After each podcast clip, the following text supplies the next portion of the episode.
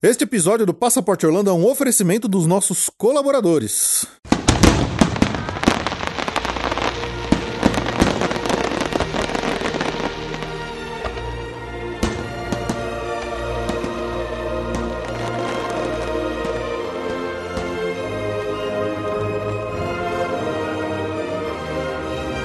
Bem-vindo ao Passaporte Orlando.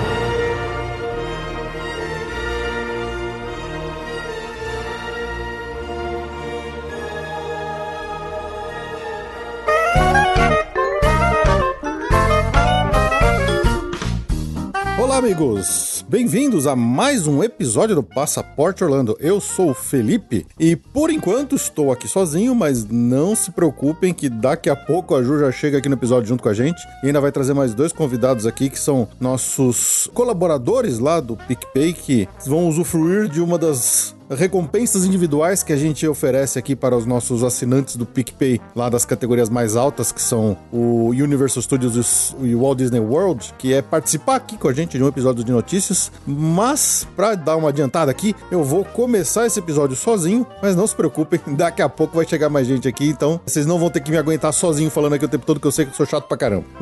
Mas é isso aí. Estamos de volta para mais um episódio de notícias, infelizmente ainda dentro do coronavirus, né? Então, como tem sido nos últimos episódios de notícias aí, muitas coisas ainda estão ligadas à situação toda nova aí é, que a pandemia causou nos parques, na cidade de Orlando e tudo mais. Mas, pelo menos, as coisas já estão começando a dar uma, uma mudada de cara, coisas novas têm aparecido aí. Então, vamos lá, rapidinho, para os nossos recadinhos, que a gente já volta para falar para vocês aí as notícias e as novidades mais recentes aí dos parques de Orlando.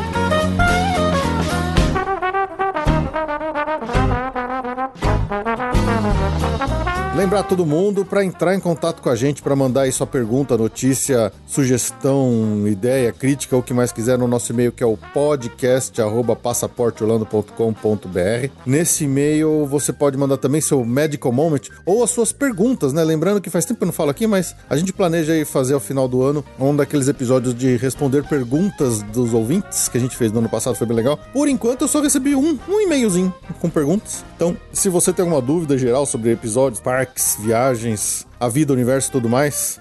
42, é, que você quiser mandar pra gente, manda aí no nosso e-mail que a gente guarda para fazer esse episódio legal aí de resposta de perguntas dos ouvintes, lá mais pro finalzinho do ano. Lembra também as nossas redes sociais, Instagram, Twitter, Facebook, agora também no YouTube, estamos em todas as redes. Lembrando que a gente tem feito toda sexta-feira, toda sexta-feira às nove e meia, horário de São Paulo, uma live, né? A gente vinha fazendo essas lives pelo Instagram, agora a gente migrou pro YouTube, que aí as pessoas podem ver, sei lá, na TV, enquanto usa o celular para responder lá os nossos quiz, as perguntas, as brincadeirinhas que a gente faz. Tá sempre muito engraçado, muito divertido. O pessoal adora, se diverte, brinca, dá risada. Então vai lá, assina o nosso canal do YouTube, tá? dá aquela sinetinha lá, aperta aquela sinetinha lá para receber o aviso, que quando a gente estiver ao vivo, transmitindo ao vivo, vocês vão saber e aí não perdem nunca. Lembrando também, se você acompanha a gente pelo Apple Podcast, se quiser deixar lá cinco estrelinhas e um recadinho, a gente vai gostar muito. Isso sempre ajuda a gente aqui a subir um pouco nas estatísticas lá da iTunes, Apple Podcast, né, antiga iTunes. Estamos no Spotify, estamos em todas as plataformas de podcast podcast para você ouvir e acompanhar a gente. E agora também lá no YouTube,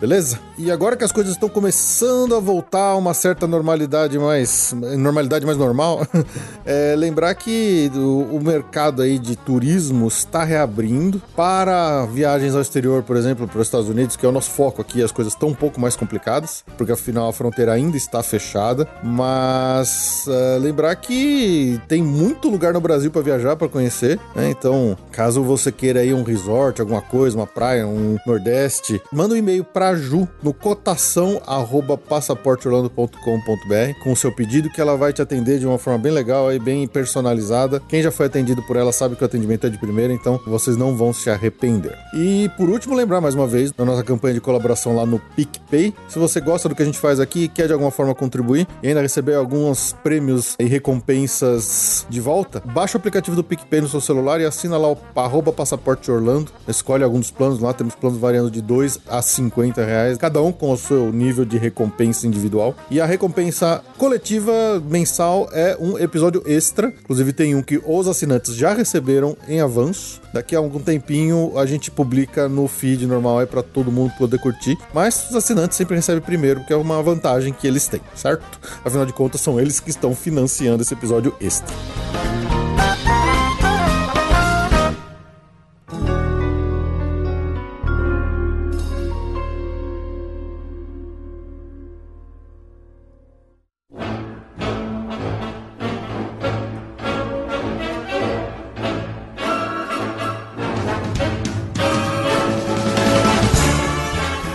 Para os e-mails. Não temos momento boa viagem, infelizmente, de novo. Ainda estamos nesse momento de retomada aí das atividades de turismo, então vamos direto para os e-mails. Recebemos aqui o e-mail do Diego Meira. Ele escreveu o seguinte: episódio 159. Olá, Feijô. Muito legal ouvir a experiência dos outros imigrantes. Realmente não é fácil deixar uma vida para trás e perseguir esse sonho de morar fora. São muitos sacrifícios, mas com certeza muitas experiências únicas também. Uma opção de imigração com um processo bem mais estruturado que os Estados Unidos e um pouco mais barato, segundo a cotação, é o Canadá. Venham para Ottawa. Ó, o Diego é do Canadá, tá vendo? É de Ottawa.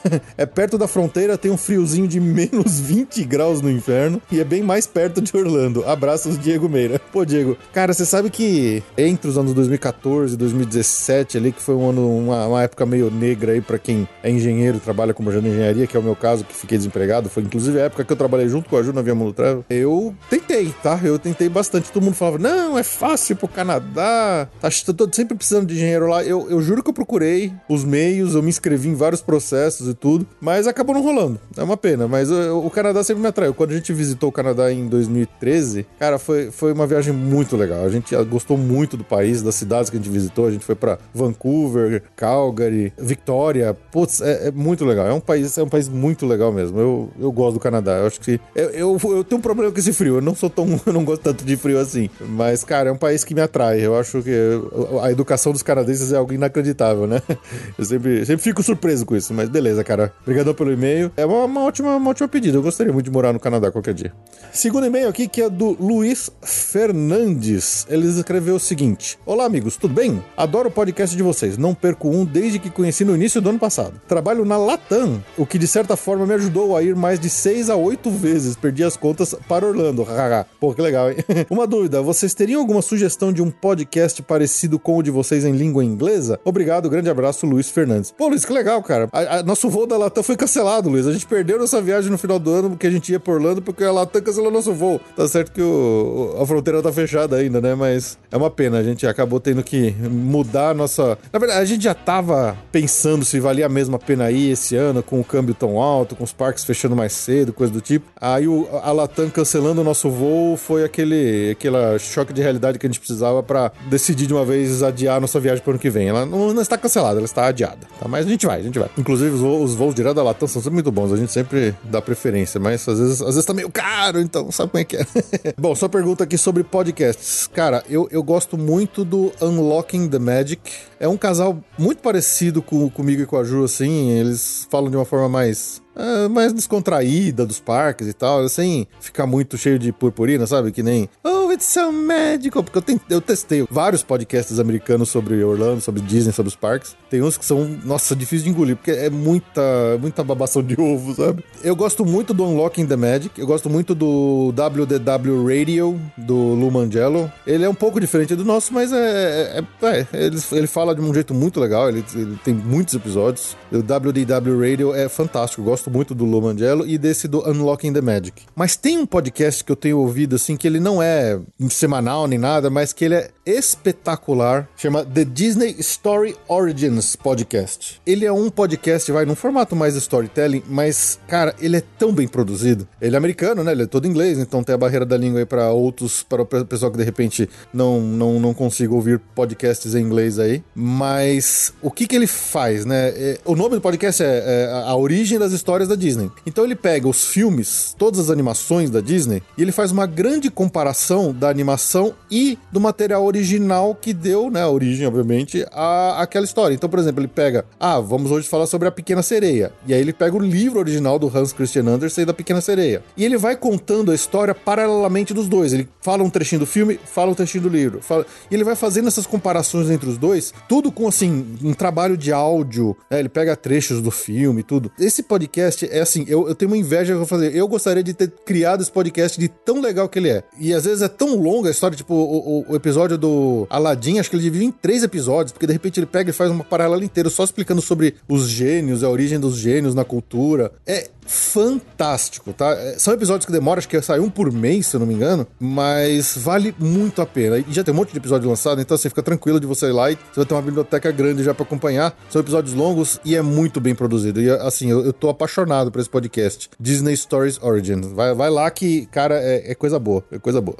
é, bom, e pra finalizar, recebemos aqui um recadinho lá na iTunes, lá no Apple Podcasts, do Rogério Vidal. Ele escreveu o seguinte: feito com carinho e amor. Cinco estrelinhas. Programa excelente, muito boas informações com conteúdo sério, é muito bem humorado. Recomendo demais. Mesmo quem nunca foi ou não está com viagem marcada, vai curtir e aprender e se divertir. Ah, legal, Rogério. Muito, muito, muito obrigado pelo seu recadinho, pelas suas cinco estrelinhas lá na iTunes. E muito obrigado a todo mundo que interagiu com a gente nas redes sociais, que participou das lives, que faz nossa vida aí nesse coronaverso ficar mais leve e divertida, interagindo com vocês, porque vocês também trazem pra gente aí um, um pouco de, de diversão e de distração aí nesse mundo maluco que ultimamente tá cada vez mais complicado, mais trabalhoso, então é, é, a gente só pode agradecer a participação de todos vocês aí junto com a gente. E antes da gente ir para as notícias, só lembrando que, como esse episódio aqui ainda está nessa época de coronavirus, nossos episódios de notícia costumam ter uma estruturazinha bem, bem definida, com a parte de agenda e de atrações e reformas e coisa do tipo, mas como tá tudo muito bagunçado ainda, a gente vai pular a parte da agenda das reformas em atração para ir direto para as notícias. Então, vamos lá, chega aí, Ju, traz os nossos convidados, assinantes do PicPay, que vão participar junto com a gente aí.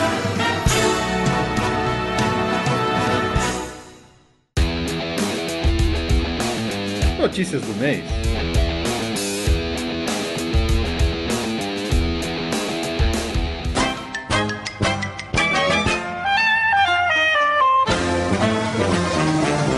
Conforme eu falei pra vocês, a Ju chegou aqui agora pra terminar esse episódio de notícias com a gente. E aí, Ju, tudo bem com você?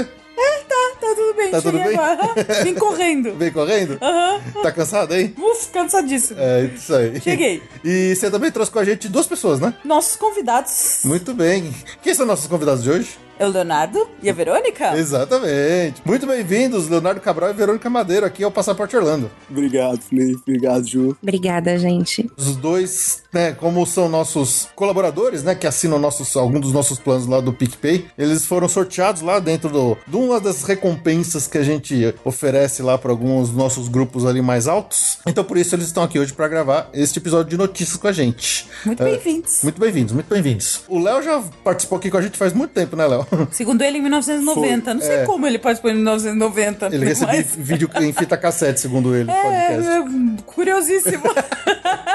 Pelo Correios. Mas a Verônica tá participando aqui pela primeira vez. E como vocês sabem, né, participando de primeira vez, você sempre que responder aquelas três perguntinhas pra todo mundo conhecer, não é verdade? se o Leonardo, é a participação dele é tão pré-histórica, acho que vale ver se, é- se o dele ainda tá valendo É, igual, pode, né? pode crer, né? Às vezes mudou, é, né? é, na época, pelo visto, não tinha nem o Animal Kingdom ainda. O Epcot tava abrindo, O né? Epcot ainda tinha os túmulos lá, tava É. fotinho lá nos túmulos, tumbas do Epcot. E aí, Léo, você lembra da última vez, da, da- primeira vez que você participou aqui, que se, se mudou as suas escolhas dos seus favoritos ou não? Eu acredito que não, né? Eu acho que ainda são os mesmos. Ah, então lembra a gente, vai. O- ainda tem aquela. A atração do, do tubarão ainda existe, né? É, não, no caso, não. Já existe Harry Potter já pelo menos há uns oito anos. Eu acredito que ainda. O meu parque preferido continua Epcot. Epcot Center, né? Não é possível ter mudado o nome. É, Eu acho que o Leonardo precisa ser brifado antes. a Ride a Tower Excelente. e Funnel Cake. Ah, muito bom. É, resposta então tá ótima. É isso aí. Tirando o Epcot Center. É, tudo bem. Ele é vintage, gente. E você, Verônica, qual que é o seu parque favorito, sua atração favorita e sua comidinha favorita lá dos parques? Cara, isso é. A comida, principalmente, é uma parte muito difícil, sabe? O parque é, sem dúvida, o Hollywood Studios. Sempre foi meu amorzinho. E continua sendo. Resposta certa. É. a atração é a Tower of Terror. Inclusive, queria fazer uma menção rosa de Paris, que eu achei excelente também. Oh, muito bem, excelente. Olha, resposta certa. É, a comida. eu vou ficar no básico, porque é uma coisa que eu como em... tem que ir pra Disney seja qual for a Disney, que é a pipoca. Eu amo a pipoca da Disney, gente, por mais básico que seja. Excelente resposta também. É maravilhosa aquela pipoca. Inexplicável. Pois A é. pipoca da Disney, realmente, comer pipoca da Disney ela tem um gosto diferente. sempre, Ah, é aquele amarelinho. é. Olha, eu já tentei comprar pipoca, tipo, da, de lá aqui, mas não, não fica igual. É, é lá mesmo, acho que é o ar. É, eu acho que tem um gosto. Vocês não têm noção da quantidade de foto que eu tenho com a boca cheia porque eu tava comendo pipoca. Boa. então tá, vamos lá então. Agora a gente vai entrar naquela nossa sessão das notícias do podcast. E como ainda estamos aqui no meio do. Ainda estamos no meio do coronaverso, né? Não tem como fugir e não falarmos ainda de assuntos relacionados a toda a situação que a pandemia causou nos parques. E que não é pouco, né? Então vamos lá para a primeira sessão aqui, que ainda nem de parques, é a sessão que eu chamei de, de Coronaverso. coronaverso. Será que algum dia a gente vai voltar a fazer episódio de notícias falando de montanha-russa e Então, as coisas gente estão fazendo melhores. xixi nos outros? As coisas... Saudade dessas notícias. As notícias das pessoas fazendo xixi uns nos outros, né? Com certeza, é fantástico. Tem, tem bastante notícia esse mês um pouco diferente. As coisas estão voltando a um normal normal, não um normal normalalho. Tá, É, ok. então. É, mas eu achei interessante o seguinte, né? Uma coisa que eu não sei se vocês viram, mas especialmente nos parques agora, né? Tem anúncio, né? Em áudio. Tem anúncio em áudio para que as pessoas não tirem as máscaras. E tem até um negócio que tá acontecendo meio bizarro. Quando alguém, por um acaso, tá lá, sei lá, na frente do castelo pra tirar uma foto, aí tira a foto, o cara na hora tira a máscara e a foto vai pro Photopass. No Photopass a pessoa é apagada pra ela não ficar sem, sem máscara na foto. Caramba! Pois é. Uma Uau. loucura isso. É. Gente, que trabalho. Pois é, né? Puta trabalheira que eles estão pra manter esse negócio das máscaras lá, hein? Não, isso eu tinha ouvido também. Inclusive nas rides também, se tivesse máscara, a foto não aparece na tela. É, impressionante, né? Perdeu a oportunidade. É, deve ser um software automático, né? Que identifica. Eu sei que eles têm o software, porque tinha aquela questão da, da Splash Mou- Mountain também, né? Do, do, do Spring Break. Eu não sei se já foi comentado aqui que algumas, algumas convidadas Ah. se exaltavam descendo. Ah, imagino até. e aí a Disney, ela fez, ela colocou um, um delay, colocou tem uma pessoa que tria todas as fotos. Então eu acho que já é de meio que, que praxe. Ou se é um software aí. Mas a tecnologia eles já têm. É. Teve uma foto que eu e a gente fez uma gracinha que ele, tipo, tava me estrangulando. Não era uma gracinha, né? Na verdade foi uma idiotice, mas eles tiraram fotos também. Eles Pagaram. não, é verdade, né? Eles Não deixaram. Dessas fotos de Splash Mountain também, sabe? A gente brincou que estavam sufocando o outro. E a polícia ficou esperando vocês descerem. É. Ah, e nada da foto. Pois é. poxa, que triste. Essa história das máscaras, é, agora que a gente tá fazendo esse calorzão desgraçado aqui, especialmente a gente tá percebendo o quanto difícil deve ser pro pessoal que foi lá em pleno verão americano nos parques. Porque, cara, não é fácil, né? Andar com essas máscaras o tempo todo. Abafa. Ah, não dá, não. Mas assim, a gente tá numa sociedade, as pessoas têm que seguir as regras, né? Então não adianta ficar brigando, afinal de contas. As máscaras têm um motivo, né? O Léo, inclusive, que é da saúde, né, Léo? É, eu ia dizer assim, até por força da minha profissão, eu uso praticamente 24 horas, né? Uso aquela N95, que é até um pouquinho mais apertado, que marca bastante o rosto. Mas a gente entende que a gente tem que respeitar. Então, assim, a regra é bem clara, tá? No site, os avisos, avisos sonoros, etc. A pessoa que se propôs a ir tem que respeitar. Até porque eu acho que tudo é um grande teste. Na verdade, a, a- a abertura dessa forma, como, como tá sendo, a gente sabe que não é uma coisa lucrativa, não tá sendo uma operação lucrativa para eles. Mas eles estão se adequando, eles estão entendendo o funcionamento e eles estão planejando. Porque é uma realidade que veio para ficar e eles precisam encaixar, né? Digamos assim, tem que colocar para rodar lisinho. Porque senão, imagina, se eles não conseguirem fazer esses ajustes, vai ficar bem complicado o parque funcionar como a gente espera, né? Pois é. pois Sim. é. Inclusive, já vou até emendar bem essa do, do que o Léo falou, num daqueles momentos mundo bizarro que a gente adora falar aqui das loucuras que acontecem por lá de vez em quando. Inclusive, deu uma, deu uma mini viralizada nas redes aí, um, um vídeo de um maluco lá no meio do Hollywood Studios, puto da vida, que ele tava sendo escoltado pela, pela segurança do parque porque ele não queria usar máscara. não sei se vocês viram. É que tem um movimento.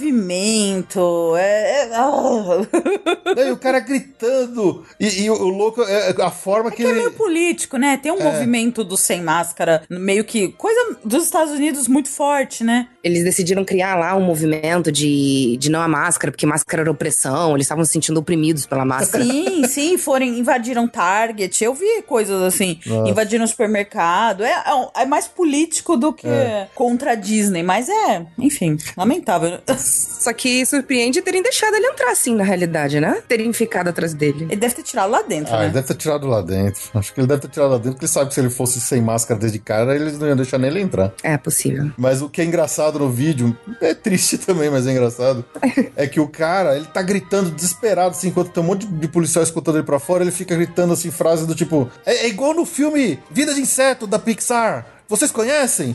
Que ele fala lá, tem um personagem que é o Hopper que fala, só precisa de uma formiga pra lutar contra o sistema. Tipo, o cara querendo usar o filme, o, o Vida de Inseto Referência à Disney. pra vida de inseto pra justificar que ele tava sem máscara, que as pessoas tinham que tirar e que ele tinha que ser a pessoa que tava começando o movimento. É, é- o cara é muito bizarro, mano. Também só precisa de uma pra conscientizar, né, gente? Então vamos ao contrário. É verdade. Não, o duro é que o cara ganhou um carimbo pra sempre e nunca mais entrar, né? Nunca mais, com certeza. Você nunca mais quer entrar na Disney. Tomara que tenha valido a pena os cinco minutos de fama. Exatamente. Mas nada. Já pensou você ser banido da Disney pra sempre? Nossa, é de chorar. Eu. Chorar é pouco. Como é vive depois disso? Pois é. Pois é, pois é. Não, e ainda apare- aparentemente a Disney é importante pro cara, né? Você tava até citando Vida de Inseto. Tonto. Ganhou um banido pra vida. Verdade. Uma vez eu vi o, tem um youtuber americano famoso e ele era muito fã, muito fã dos parques. E ele tentava mostrar que a gente sabe que tem algumas partes, né, do parque que foi desativado há muito, muito tempo, mas que a Disney só faz, coloca ali um tampo com gesso e fica tudo igual. Então ele, ele ficava tentando entrar, né? Imagine Works, aquelas da Epcot, e ele foi banido. Aí, cara, os, os vídeos dele era assim, o, o pop chorando, pedindo perdão, perdão, até que ele conseguiu ser desbanido. Conseguiu? Desbanido. Não, é Aí muito. agora os vídeos dele são super comportados. é bem bacana o canal dele. Não, realmente é lamentável, né? Já pensou? É que nem, tipo, você lá bebeu um pouquinho, fez alguma besteira, Subiu numa pirâmide? subiu, escalou a pirâmide. As pessoas têm que ter limites, né? Tem. Limite importante. Limite é importante. Não só pra você, né, gente? Pelos outros. Imagina você ver essa cena. Exatamente. Não dá. Nossa, terrível. Não, não combina. Aquelas cenas que às vezes a gente vai viraliza de gente brigando também, né? Não combina, né? Não... É chocante você ver isso. É, assim, é engraçado quando você tá vendo daqui, né? Agora, se você viajou, você tá lá e para ver isso e fala, pô, sério? Não é. não combina mesmo. Qualquer coisa que quebra, assim, a, a magia, o ambiente lá legal, com certeza já marca bastante. Se pra quem tá lá, tá na hora, com certeza não, é uma experiência bacana. Pois é, ainda numa situação tão complicada como essa, né? Até como o Léo falou, os parques não estão lá fazendo muito dinheiro. A, gente já tá vindo numa situação tão complicada. Então, todo mundo tá, acho que tá com meio que com os nervos à flor da pele, né? E, e, porra, vamos viver em sociedade bonitinho, todo mundo respeitando o espaço um do outro. Acho que não custa nada, né? E assim, financeiramente, né? Até seguindo na linha do que o Léo falou, apesar dos parques terem reabertos, o negócio tá feio lá, tá? A Disney tá demitindo gente pra caramba. Acho que essa semana passada saiu. Eles falaram que eles demitiram mais de 28 mil cast members. Falou que o negócio tá tão feio que até a Universal tá tendo mais gente indo na Universal do que na Disney é, nos últimos, no, no último mês aí. O público na Universal foi maior. Talvez porque A eles decisão contabilizaram de abrir as antes, né? casas do Halloween pesou, eu acho. É porque eles abriram antes da Disney também. Acho que quando contabiliza do mês todo, né? Do, de- desde a abertura, Não sei, mas eu acho que. Talvez eles estejam menos restritivos, né, também. também. Não sei. Mas o, o- as casas de Halloween foi a maior sacada que, a, que eu acho que a Universal fez. Assim, não sei se o objetivo era atingir a meta de visitantes. Provavelmente era, apesar da, né, o limite de visitantes ser, sei lá, 50% do parque. Eu não sei quanto interessante é atingir esse coisa, porque significa que o parque tá cheio e temos a pandemia. Mas, financeiramente, isso deve ter dado um alívio pra Universal, porque eles puseram gente no parque pra valer. A Universal tava às Dentro moscas. dos limites menores do que. Sim. Né? Mas você concorda que 50% do limite máximo deve ter gente abessa lá? É, mas acho que é menos do que isso que eles estão botando É. pra dentro. Eu fico pensando, eu não sei como é que tá a questão dos, dos Annual Pass do, do, do Universal pra eles marcarem, né? O da Disney, os relatos é que tá bem restritivo. Então, assim, muitas vezes não tem a vaga pra eles, né? Pessoas de fora conseguem marcar. Talvez eles estão liberando mais pra quem já tem um Annual Pass, por isso que estão conseguindo aumentar esse volume. Ano. É o que eu penso. Deve ser alguma coisa nesse sentido. Pelo que eu vi, a própria Disney deu uma relaxada um pouco, porque eles estavam muito restritivos contra o Annual Pass no começo, mas acho que conforme eles foram percebendo que tinha mais Annual Pass holder querendo ir e pouco visitante de único, digamos, Isso. eles foram renovando e aumentando a capacidade de Annual Pass. Assim, será que de repente também não tem um pouco a ver com, com a magia em si? Porque, por exemplo, hoje, quando vai, você não tem mais o meet and greet como a gente tinha. É, fica afastado, isso quando você consegue ter um meet and greet. A Universal nunca foi um parque muito conhecido por isso, né? Ninguém ia lá pra conhecer algum personagem, igual você vai à Disney pra conhecer o Mickey. E você não ver o Mickey, de repente, frustra as pessoas na hora de ir. Verdade. Ou até as experiências nessa linha, as experiências muito marcantes da Disney, que na Universal não faz tanta falta. Tipo, o show de fogos, assim, quando a gente tava decidindo tentar ir ou não, independente da história da fronteira, eu falei assim, gente, como é que você vai no Magic Kingdom pra ir embora às 7 horas da noite sem ver o Happy Ever After, né? Na Universal isso não faz tanta falta. Aquele show, nem sei qual show que tá agora lá. tipo, meet and greet, essas coisas realmente são, podem ser uma diferença. Dá pra ter uma experiência mais próxima da normal na Universal. É. A Disney, imagina, o Magic Kingdom sem Happy Ever After. É, sem é. fogo, sem. Ah, não- é, é muito triste. É, ao, ao longo desse episódio de notícias, a gente vai falar de várias coisinhas que já estão acontecendo, mostrando que a Disney ainda vai ter uma experiência capenga ao longo do ano aí. E teve até um, um analista financeiro do, do Deutsche Bank que falou, fez uma, uma previsão é, meio cruel pro próximo ano fiscal da Disney, dizendo que é, agora o ano fiscal próximo aí, né, do que começaria agora, ele tá prevendo que a Disney teria uma, uma perda de até 10 bilhões em relação ao ano fiscal anterior. Então, eles vão tomar uma paulada muito grande. né? Então, acho que por mais que a gente veja de repente aí, sei lá, vacina, coisas como essa voltando, a própria operação da Disney ainda vai sofrer muito a pancada financeira que eles tomaram esse ano. Então, é. É o cheque especial. Exatamente. Agora sim, a gente fica com muita pena, né? São 28 mil cash members, a maioria era período parcial, né? Que eles falaram, mas eu fico imaginando o qual vai ser realmente o impacto no futuro, quando as coisas entrarem numa mais normalidade. Porque assim, o, o que é que difere a Disney, né? Os parques? É, é o serviço. A gente tá falando de serviço, estamos falando de pessoas. Será que a tendência é que eles vão, vão tentar diminuir o máximo de gente? É, se você for olhar, o pessoal que tá no estacionamento, enfim, cada ponto, quando a gente coloca o, o pé ali, tem alguém para prestar assistência. Eu acho que isso vai começar a diminuir muito, né? Assim, eles vão buscar sempre diminuir, diminuir, porque a gente sabe que o cash meme deve ser o maior custo deles. Eu espero só que isso não, não reflita não só na qualidade do serviço, né, mas também na qualidade do, do entretenimento. É, dentre dos muitos, muitos aí que foram demitidos de cast members, tem um- muita gente que era dessa parte de shows, né? Até tem a, a, a banda lá, a orquestra que tocava há anos no hotel lá no Grand Floridian. Tem o pianista que tocava no Polynesia Resort. Então, quer dizer, é uma galera que tá há anos e anos na Disney num, num- nesse tipo de, de trabalho mais de entretenimento. Eu acho que esse é o tipo de coisa assim, eles vão cortar muito agora, né? Tem que cortar na carne mesmo pra eles poderem se recuperar. E aí, conforme for melhorando, for aumentando o número de pessoas, conforme mais serviços forem sendo necessários, acho que eles vão contratando de volta, mas eles, eles vão. Vai demorar. É, Eu acho que não, não é tão rápido assim, ah, tipo, ah, tá bom, aqui já sai a vacina, tá tudo ótimo, maravilhoso, voltou ao normal. Vai de- os parques, a operação dos parques vai demorar pra voltar ao Sim. que era antes. Ah, com certeza, porque o rombo vai levar anos até eles conseguirem Vai. reaver esse- esses meses de prejuízo que eles tiveram. Exatamente. Vai. Lembrando que assim, a Disneyland ainda não reabriu. É. Exato. Isso é impressionante. Até a Hong Kong, Disney- a Disneyland Hong Kong, já fechou de novo e já abriu de novo. E a Disneyland da Califórnia, na verdade, todos os parques da Califórnia, né? Nem o Universal Studios Hollywood, nem o California Adventure, nada lá reabriu. E eles estão numa briga desgraçada. Essa semana que a gente tá gravando, teve lá finalmente uma, uma baita de uma reunião, porque até o prefeito de Anaheim tava pressionando o governador da Califórnia para que eles deixassem reabrir os parques e tal. E aí os próprios parques, né? A própria Universal e a Disney juntos negaram o conjunto de regras que a Califórnia queria impor para a reabertura dos parques. Então, eles estão numa briga desgraçada com o estado da Califórnia que eles não conseguem reabrir. Eles não chegam a um acordo comum de regras para o parque reabrir. Então, cara, é muita, é muito dinheiro, é muita perda. É impressionante É isso. perda. Não, e eu imagino que eles devem pensar como é que vai ser no fu- futuro. Porque, vamos lá, a, a malha aérea, obviamente, diminuiu bastante. A gente sabe que uma, uma coisa que movimenta bastante são os voos feitos por executivo, voo comercial, que querendo ou não, estão sendo trocados, né? A tendência aí de reuniões por, vídeo, etc. Então deve diminuir um pouco desse fluxo.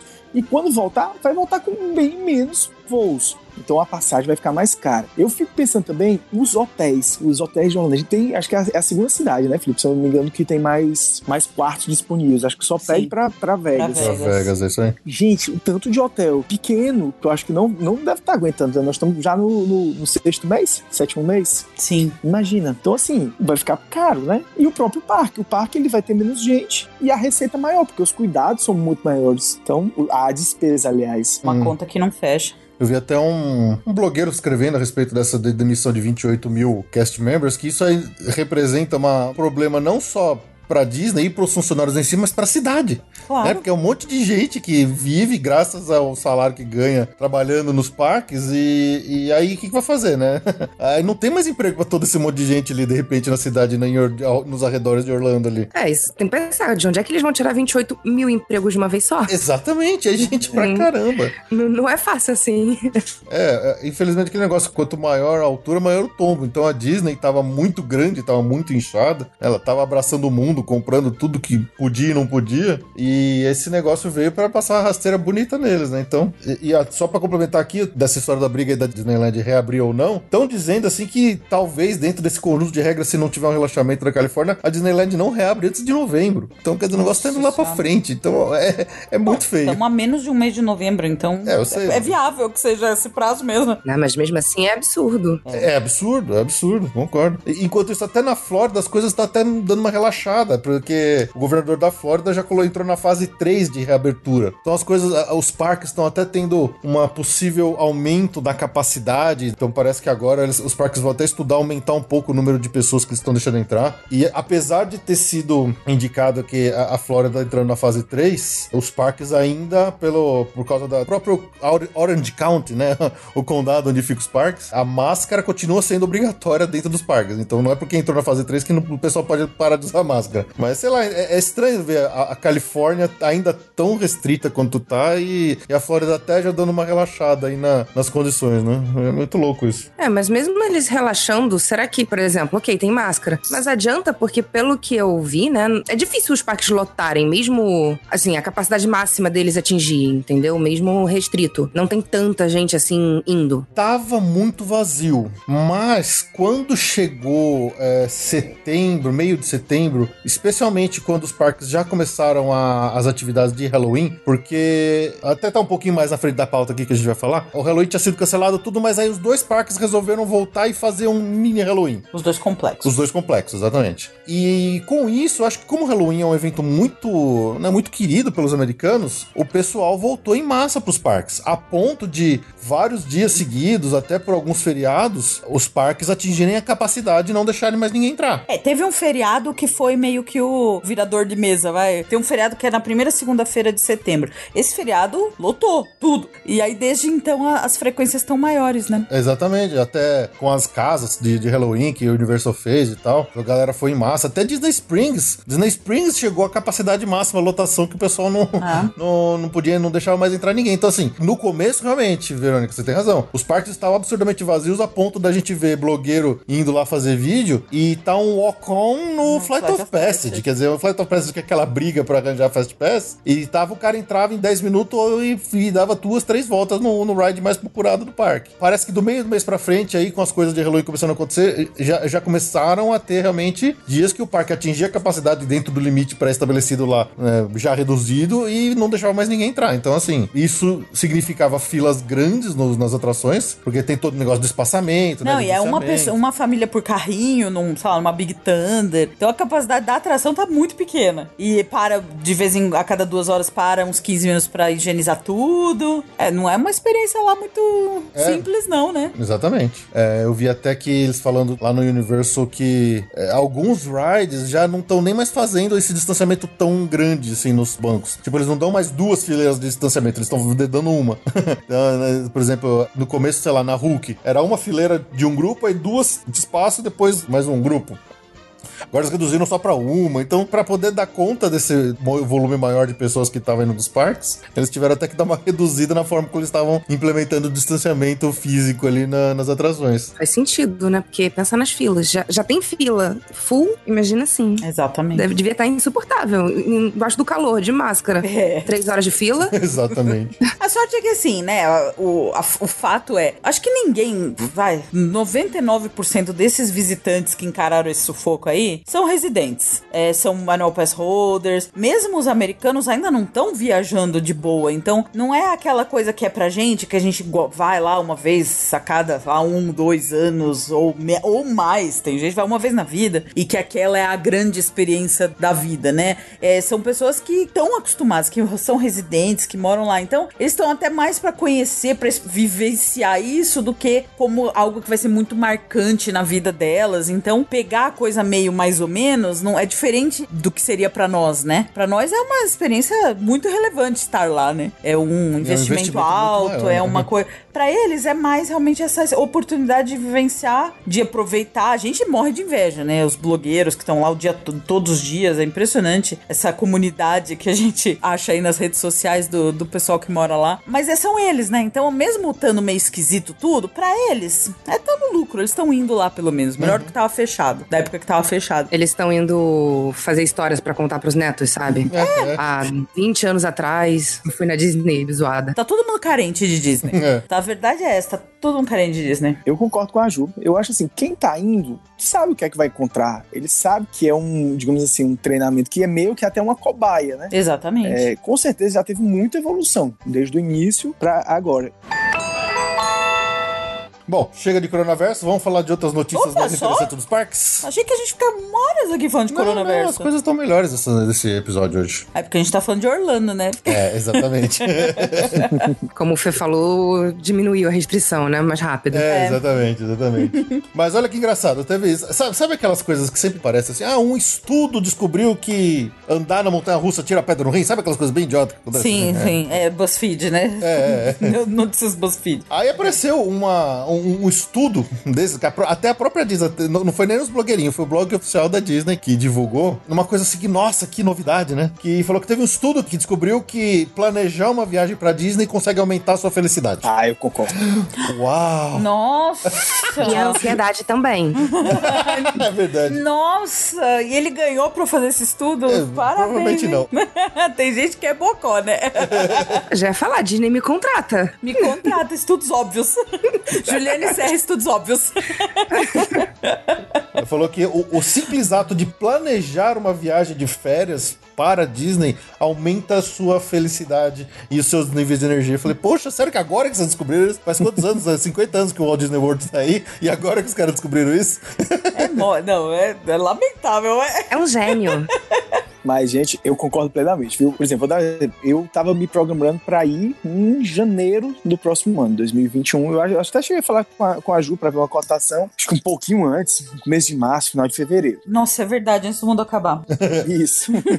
e agora a gente tá pensando em janeiro de 2022. E aí eu, eu vou daquele jeito, né? Eu, normalmente, meus irmãos, a família, meus irmãos, meus pais. Então é um, é um grupo grande. Só o ato da gente tem de, de programar, de decidir onde é que vai ficar, qual hotel, como é que a gente vai fazer, qual parque vai no dia, qual parque vai no outro. É tanta reunião, é tanta, é tanta conversa. É muito bom. Eu, eu realmente eu, eu sou feio, eu digo, o planejamento é, é a melhor parte. Você, você gasta o dinheiro, mas você gasta rindo.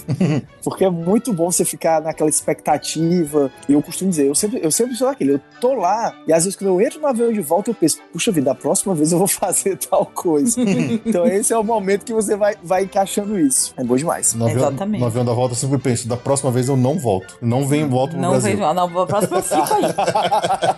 Vou me esconder. Se agarra na pilastra dentro da Disney e fala daqui ninguém me tira. Daqui ninguém me tira. A última saída de parque Disney é muito sofrida, assim, quando é a última, sabe? Assim, que você realmente é, é voltar pro hotel pra fechar as coisas e ir embora. Nossa, é, é deprimente, assim, é, é, é muito difícil. Na ida, você che... ah, perdeu a mala, o seu sorriso tá daqui ali. Oito horas na fila da imigração, você tranquilo. o cara lhe entrega o carro quebrado, você tem que voltar. Tá tudo ótimo. Agora, na volta, você chega no hotel, olha pra aquela mala. Meu Deus do céu, tem que voltar. Começa a pensar nos quilos extras. Eu, eu até co- contei um dia desse no grupo. Eu, nossa, naquela correria de volta, atrasado. Entreguei o carro e entrei correndo. Assim que eu cheguei na segurança do aeroporto, né? Que eu fui esvaziar o bolso. Quem tava no meu bolso? A chave do carro. O carro era aqueles carros de, de botão, né? Contactless. Nossa. E eu já quase não ia assumir meu voo, não. A chave vai comigo. Aí eu mandei o e-mail do avião. Aconteceu isso, isso, tô com a chave. Aí quando eu cheguei no Brasil já tinha resposta. Você tem sete dias pra chave chegar aqui, senão a gente vai te cobrar o valor da chave. Corri, mandei um Sedex, aí deu certo. Eles não cobraram. Caramba. Não dava pra ter deixado ali com alguém do aeroporto, eu acho que é mais fácil. Eu já ouvi um caso assim que você, o povo do aeroporto se vira, né? Você dá na mão do cara da América e fala, "Ó, devolve esse aqui pra Devolve. mim. Não, olha, mesmo Sedex, tu foi muito corajoso em contar com o correio. é. Foi. Essa parte eu fui mesmo. Bom, próxima notícia aqui. ah, a gente viu aí ao longo do último mês ah, os parques da Disney, quando reabriram, eles abriram ali com um período de mais ou menos 10 horas de funcionamento, né, ao longo do dia, né, Ju? Mais ou menos não, precisamente. Precisamente, então tá bom. Precisamente. Precisamente 10 horas. e em agosto e setembro a gente teve uma redução. Alguns parques reduziram para 9, outros até para 8 horas. Essa foi uma das coisas que a gente falou: poxa, mas vale a pena realmente gastar uma grana para ir lá, para ficar tão pouco tempo nos parques e tal. Mas agora a Disney já soltou uma programação de horários pro, pro final do ano. É, seja aí para outubro, novembro e dezembro. Então alguns parques estão novamente aumentando as horas de volta para 10 horas por dia de funcionamento. É, por exemplo, a Magic Kingdom vai estar indo das 9 da manhã até as 7 da noite. Hollywood Studios está indo das 10 da manhã até as 7 da noite. O Epcot, o Epcot está abrindo tarde, está abrindo meio-dia, indo até as 8 da noite, né? Nossa, que loucura. Pois é. E, por exemplo, Animal Kingdom indo das 9 da manhã até as 5 da tarde. Isso a partir do dia 5 de dezembro até dia 19 de dezembro. Entre o, novembro e esse e o primeiro dia de dezembro, alguns horários são um pouquinho diferentes, mas assim, eles estão voltando pelo menos a, ter um, um período maior, acho que esperando que tenha mais gente, né, de, pro final de ano aí. Não, mas aí é que tá. Você pensa que dezembro normalmente é a época mais cheia do ano, né? Nas semanas finais. E que os parques iam facilmente até meia-noite. Além, obviamente, das noites de festa de, de Halloween, de Réveillon. Então é, é muito pouco. É, muito pouco. Eu ainda acho pouco. Não, o Epcot tá praticamente vem almoçar e beber, né? É. Só isso. É, verdade. É, pe- Almoça e faz um drink around the world, que é o que dá tempo. Pensar que ele abria, sei lá, 9 horas, você ficava da parte da manhã só nos rides, depois você passava a partir do meio-dia ficava lá no, no World Showcase, agora você só vai pro World Showcase direto. Exatamente. O nosso horário clássico, vai de Epcot, era 9 às 10 ou 9 às 11. Às vezes pegava Extra Magic Hours, 9 às 11. E, meu, de boa. Agora, meio-dia, meio-dia, gente. Meio-dia Meio-dia. 7, é. O que, que você faz de manhã? Fica no hotel olhando pra cara do É, outro? fica na piscina. Caramba. É quase aquele ingresso que tinha, né? Que tinha um ingresso uma época que era Do meio-dia. do meu dia. É. É verdade. Então, eles tentaram vender isso, não conseguiram, empurraram a força. Empurraram força agora. Agora vocês vão fazer. Não quis o ingresso, agora começa meio-dia. Você quer ver. Agora quero ver reclamar. Quanto tempo vocês acham que vai levar a voltar pro normal, assim, de pelo menos isso, né? Horário de funcionamento. Cara, a- no achismo, ano que vem. E depois de vacina. Tipo, sei lá, março? Será que em março a gente já vai estar falando de um normal, normal? Talvez, porque eu não acho que eles devam, mesmo que relaxe, não vai normalizar, normalizar antes de ter vacina. Porque senão vai continuar tendo pressão. Qualquer coisa É. que acontece na Flórida já culpam a Disney. É. Então não, não adianta a gente, eles expandirem muito que eles vão, sei lá, só ganhar mais problema, sabe? É, eu, eu acho que também talvez esse, esse encaixe dos horários seja algo também pra compensar esses 28 mil demissões, né? Com certeza. Com menos tempo, você precisa de menos funcionários. Exatamente. Então, assim, quer dizer, isso também não vai voltar exata- exatamente isso. Isso não vai voltar só com a vacina. A gente tem esse- essa ideia de que a vacina vai resolver tudo. Tomou vacina, vida, vida normal, mas ah, essas empresas elas vão ter, ter esse tempo pra se reequilibrar. É. que eu tô ansiosa pra voltar a Disney que a gente ama, sabe? Assim. Ah, vai demorar, infelizmente vai demorar. Pois é, mas eu acho que também vai demorar. Porque assim, pensa, tudo bem, digamos que a gente tenha a vacina, que a, va- a vacina seja eficaz, que não apareça nenhuma mutação nem nada. Zumbi, né? Tipo. Zumbi ou X-Men. X-Men. Mas X-Men é lucro, zumbi é prejuízo. Não dá ideia. 2020 não acabou, não dá ideia. Não briga com 2020, com 2020 Não não, briga tá, com 2020 que não tá fácil. não tá fácil. Mas quer dizer, então, quanto tempo vai demorar depois que tiver, digamos assim, uma situação que esteja seguro para as pessoas voltarem a viajar, né? Então a gente tá falando de crise econômica, é, a gente sabe que nos países, por exemplo, no Brasil, hum, hum, já não estava tão fácil, continua difícil, o dólar tá perto de seis reais ou seis reais, né? O dólar turismo. Europa, Ásia, então assim, os turistas eles vão também se programar para voltar. Não, não vai ser de um dia pro outro, não é? Voltou amanhã, todo mundo vai voltar. É um, um processo que vai, vai aos poucos. Talvez seis meses, talvez um ano que tenha essa retomada e aí a Disney vai, vai se adequando, né? Não vai ser, eu acho que não vai ser assim, uma coisa pontual. Vai, vai aumentando, aumentando, quando a gente menos espera, voltamos à normalidade. Ai, eu. Quando a gente esquecer que que era normal, aí eles voltam e a gente fica feliz de, pô, olha que legal isso. É, É. verdade. Que novidade, agora a gente pode chegar às 9 horas da manhã na época.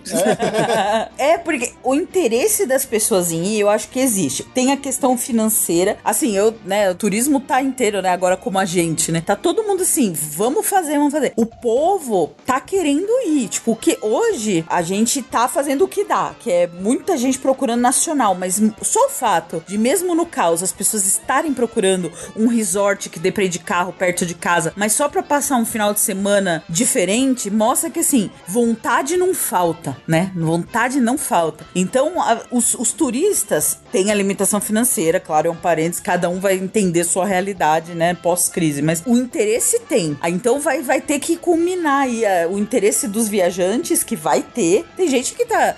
A gente sabe, né? A gente tem um grupo de. Os nosso, nosso grupinho de assinantes, tem gente que tá quase pulando muro pra ir para os Estados Unidos agora.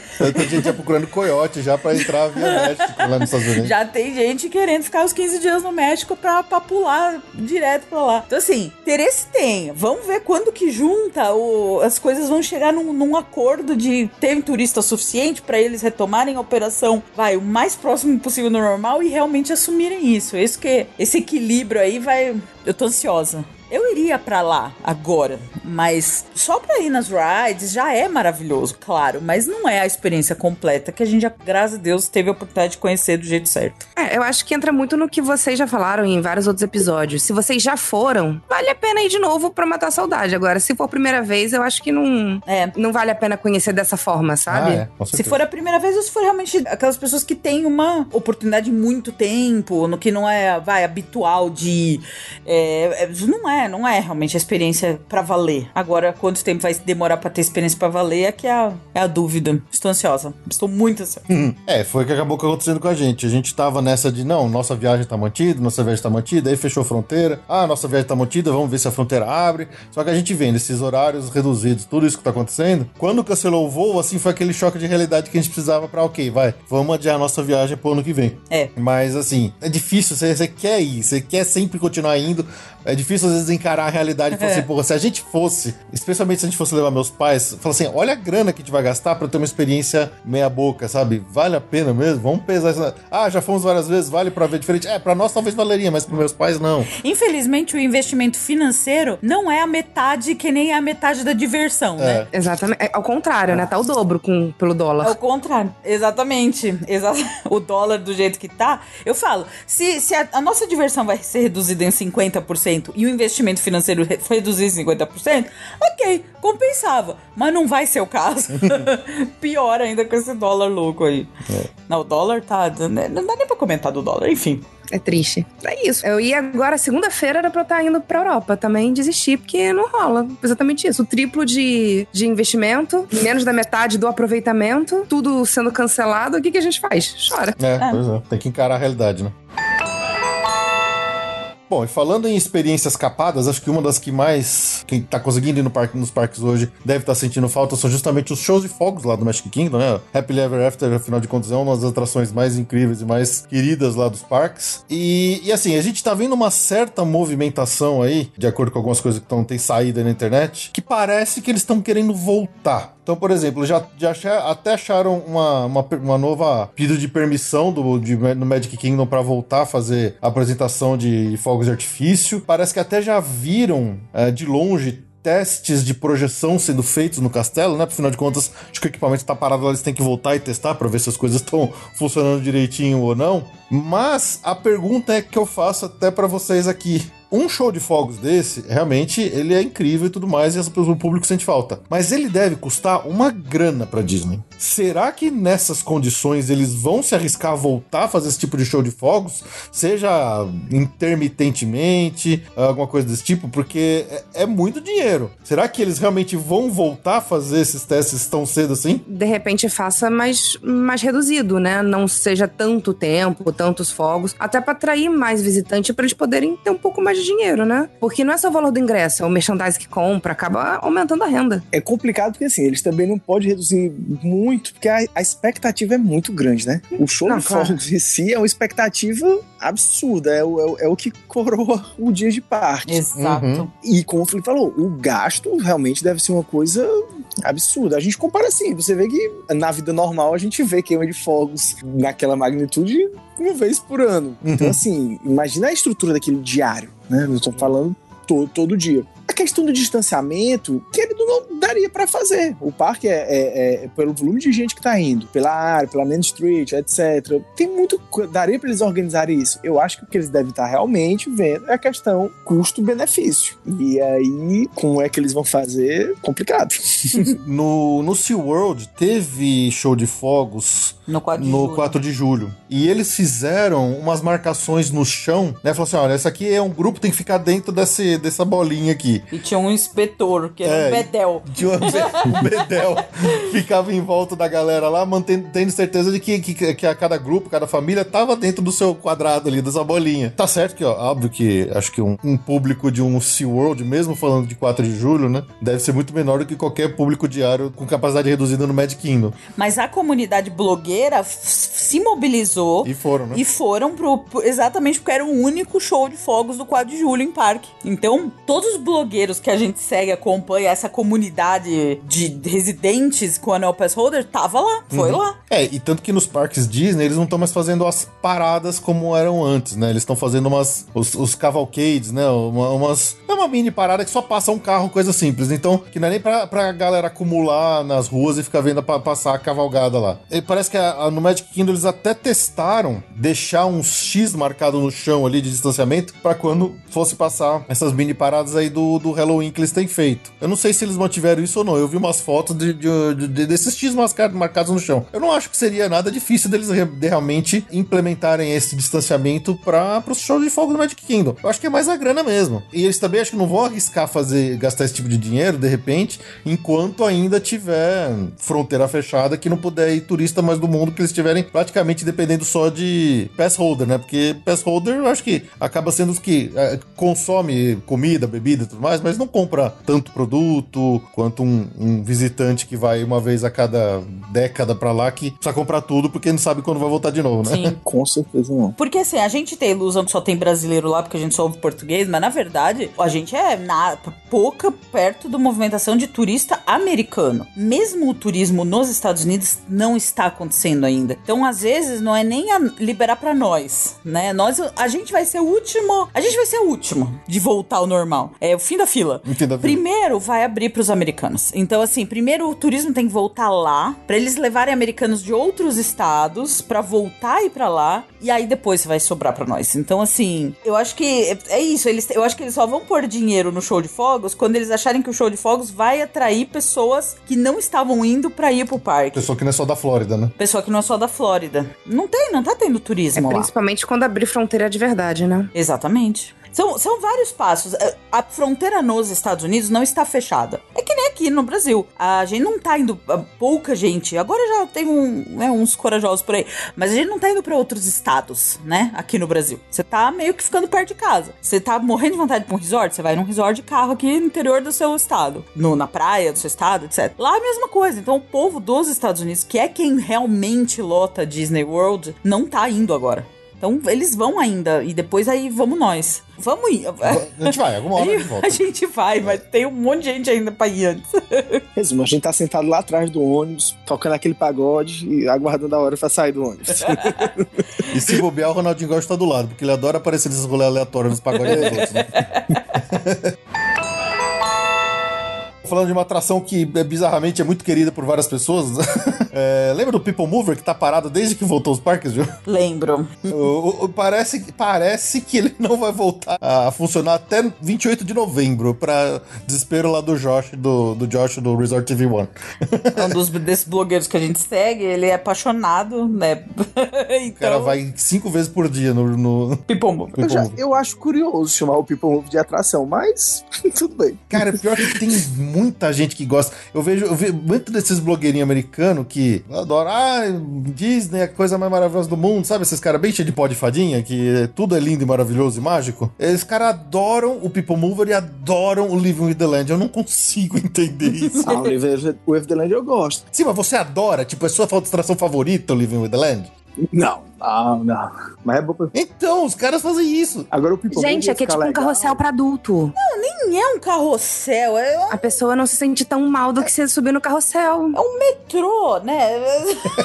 Não, eu tô dizendo que a sensação é a mesma, entendeu? Então é isso que deve remeter. É eu isso. acho que ia ficar legal se eles adaptassem pro Wally naquela cena, tipo o cruzeiro, que fica todo mundo numa cadeira e a cadeira vai passando por todo o cruzeiro. Fica bem bacana. É verdade. É uma ótima ideia. É uma boa ideia, você só vai observando. Cara, seria muito bom. Seria? Pois É. é. Não, e o Wally é tipo a minha animação favorita, assim, da Pixar. Eu adoraria ver uma coisa dessa do Wally. Não, e tem tudo a ver com o Tomorrowland, né? Exatamente. O Wally cabe perfeitamente no Tomorrowland. Ou no Epcot, nos dois. Ô Felipe Ju, pode deixar registrado logo isso aí, então caso venha aparecer a Disney, me dá o reconhecimento. Pode. Tá bom, Léo. Reconhecimento é de mesmo. Você quer, a gente quer o dinheiro, né? Ele quer. Os royalties, Os royalties. claro. Atenção, Disney.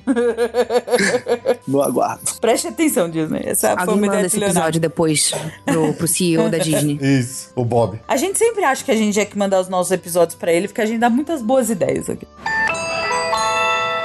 E falando de reforma de atração, pegaram aí uma outra permissão aí de, de obra de renovação que a Disney depositou sobre a Big Thunder Mountain, João. Como assim? Pois é, tem aí uma, uma licença, Licença. para uma obra que seria executada na Big Thunder Mountain. Era para ter sido começado agora em 2020, né? Obviamente que as coisas deram uma atrapalhada, mas. Não, sério? 2020 deu alguma coisa errada? Não, não tá tudo normal. Que estranho. Que estranho, né? Esse ano aconteceu alguma coisa ruim. Mas parece que era uma reforma longa e completa, então dá a impressão que Disney estava pensando em, em fazer a reforma igual do, do Big Thunder que tem lá na Disneyland. Ai, que Que maravilhosa. é colocar aquele, aquela, aquela projeção das explosões, tudo que é legal pra caramba. Mas assim, ainda não rolou, mas pode ser que role. Agora tem que ver o que que a Disney vai manter ou ou vai, vai cancelar de obra que eles estavam planejando. Eu acho que a Disney não vai manter nenhuma obra que já estivesse numa fase já no- sem retorno hum, tão cedo. É. Mas Porque essa eles estão aqui. demitindo 28 mil É, funcionários, eles não pois é. vão pôr dinheiro pra pôr uns efeitos especiais na Big Thunder. Não faz sentido. Pois é, esse aqui, pelo documento que eles acharam aqui, dá a impressão que essa aqui estaria de pé ainda e ficaria pronta pro aniversário de 50 anos do Magic Kingdom. Se fizer, eu, eu, eu, eu, eu topo, Não, é maravilhoso. A, monta- a Big Thunder da Califórnia é maravilhosa. Mas eu, nossa, acho tão difícil gastar esse dinheiro. Disney agora? Meu Deus. Eu concordo com a Ju. Muita grana para um momento em que eles supostamente estão cortando, né? É, É. exato, exato. Basicamente não muda, são efeitos especiais, mas são bem legais. Mas é bem legal. É essa. como se estivesse estourando a mina. E, e aí vai acendendo uma. Como Um se fosse pavio, pavio. né? Ele vai acendendo do teu lado, vai saindo fumaça e vai saindo coisa assim. Ah, bom, o carrinho, o trenzinho não é, não é tão diferente, não é? mas dá essa, essa entrada é bem legal. Vale muito a pena. Uma outra coisa que estava fechada, mas que já reabriu, né? Tem várias ah, atividades que estavam fechadas, mas elas estão voltando aos poucos, os parques da Disney. Uma delas que voltou recentemente foi o, o- a refeição lá no Royal Table, no Cinderella's Royal Table, que é uma refeição, que era uma refeição de buffet, né? Com princesas passando e tudo mais. Tirando foto, né? Tirando fotos e tudo mais. Obviamente que agora não tem mais as princesas passando ali no meio. Eu vi que a experiência ela tá um pouco diferente. A Cinderela em si, ela parece de longe, tipo, num cercado, bem longe de todo mundo. Ela não, não circula pelas mesas. As outras princesas, que acho que tinha a Ariel, a Jasmine. a Jasmine, várias delas tinham nessa refeição. Não tem mais, por enquanto. E por conta de ser uma experiência reduzida, a Disney baixou o preço. Sim. É que não é mais o buffet, né? Não é mais o buffet. Agora é um cardápio pré-selecionado com entra é, entrada, prato principal e sobremesa. Você tem lá o prefixed menu, que eles chamam. E então é agora é assim. Mas e aí ficou um pouquinho mais barato. É, mas ficou mais barato com menos comida e menos princesa. Exatamente. Sendo que, essa, vamos falar a E verdade. não, é, ca- e não é barato, tá? Não ficou é mais barato, mas não é barato. Acho que tá 62 dólares. Ficou menos caro. Ficou menos caro, mas é caro. A comida não, não é lá essas coisas, ela é metida chique, mas quem é especialista aí fala que assim, é bifezão. Assim, é, é tipo comida de cruzeiro, sabe? é caprichadinha, mas. comida de cruzeiro deve ser É melhor. até. maquiada. É, assim. Não vai mudar a vida. Não é o Victoria and Albert, entendeu? Nem o California Grill. Não é o California Ah, Grill. sei lá. Eu acho esquisito, né? Não- Será que não era melhor não ter? Deixa lá. Ou faz um, só um restaurante normal mesmo, de, de mesa, em vez de tentar continuar dessa forma. Que eu acho meio esquisito. Ah, tem um ambiente ainda, né? Tem ambientação. Essa forma que eles conseguiram de voltar já, sei lá. Ah, é um negócio meio mítico, afinal de contas, é a única atração que tem dentro do castelo, né? Então, de repente, é mais isso. E pelo que eu tô vendo, ele continua com as reservas cheias, né? Quer dizer, é dinheiro, né? Ah, dinheiro. Tá certo, é. Tá, é dinheiro. Agora eu fico pensando, será que aqui, né, o, o self-service eles estão eles estão abrindo, né? Normalmente ou tem uma pessoa, um funcionário servindo, né, em cada estação, ou eles dão uma luva, ah, passa o álcool gel e dão uma luva. Será que eles não estão pensando em fazer alguma coisa nesse sentido para reabrir, encontrar alguma forma? Que é complicado, né? Porque também a Weekend você vai e volta várias vezes. É, Sim. exato. Não é É, e aí botar um funcionário lá significa recontratar alguém que ele acabou de demitir. verdade. É, mas até onde eu sei, tudo que era buffet eles transformaram nesses family style, né? Que realmente a- o cara traz. Você até pode repetir, mas você tem que pedir pro funcionário trazer pra você o prato. É. É, que nem era, por exemplo, no. Que nem o Liberty Tree Tavern Isso, exatamente. ou o Garden O Grill. Garden Grill, exatamente. É, eu pessoalmente não gosto porque eu me sinto julgado, né? Eu vou repetir o prato várias vezes. Não, e, e assim, eu se sentir julgada aí é da condição de cada pessoa. Mas realmente, você fica. Você fica sem graça, né? Fala assim, ah, eu pegaria mais um pãozinho, mas eu não vou pedir, né? Ah, você faz o seguinte: já pede tudo em dobro. Você fala, já faz o seguinte, já me traz duas porções. Vamos, adianta. Que aí a vergonha é uma vez só, entendeu? Não são várias. É que nem repetir rodízio de sushi, né? Os caras trazem uma porção que eles acham que é suficiente pra, pra o número de pessoas da mesa. Mas se você tá pagando 100 pau, você quer comer mais sushi, né? É. Vai ver de tudo que você trouxe de novo. Por favor.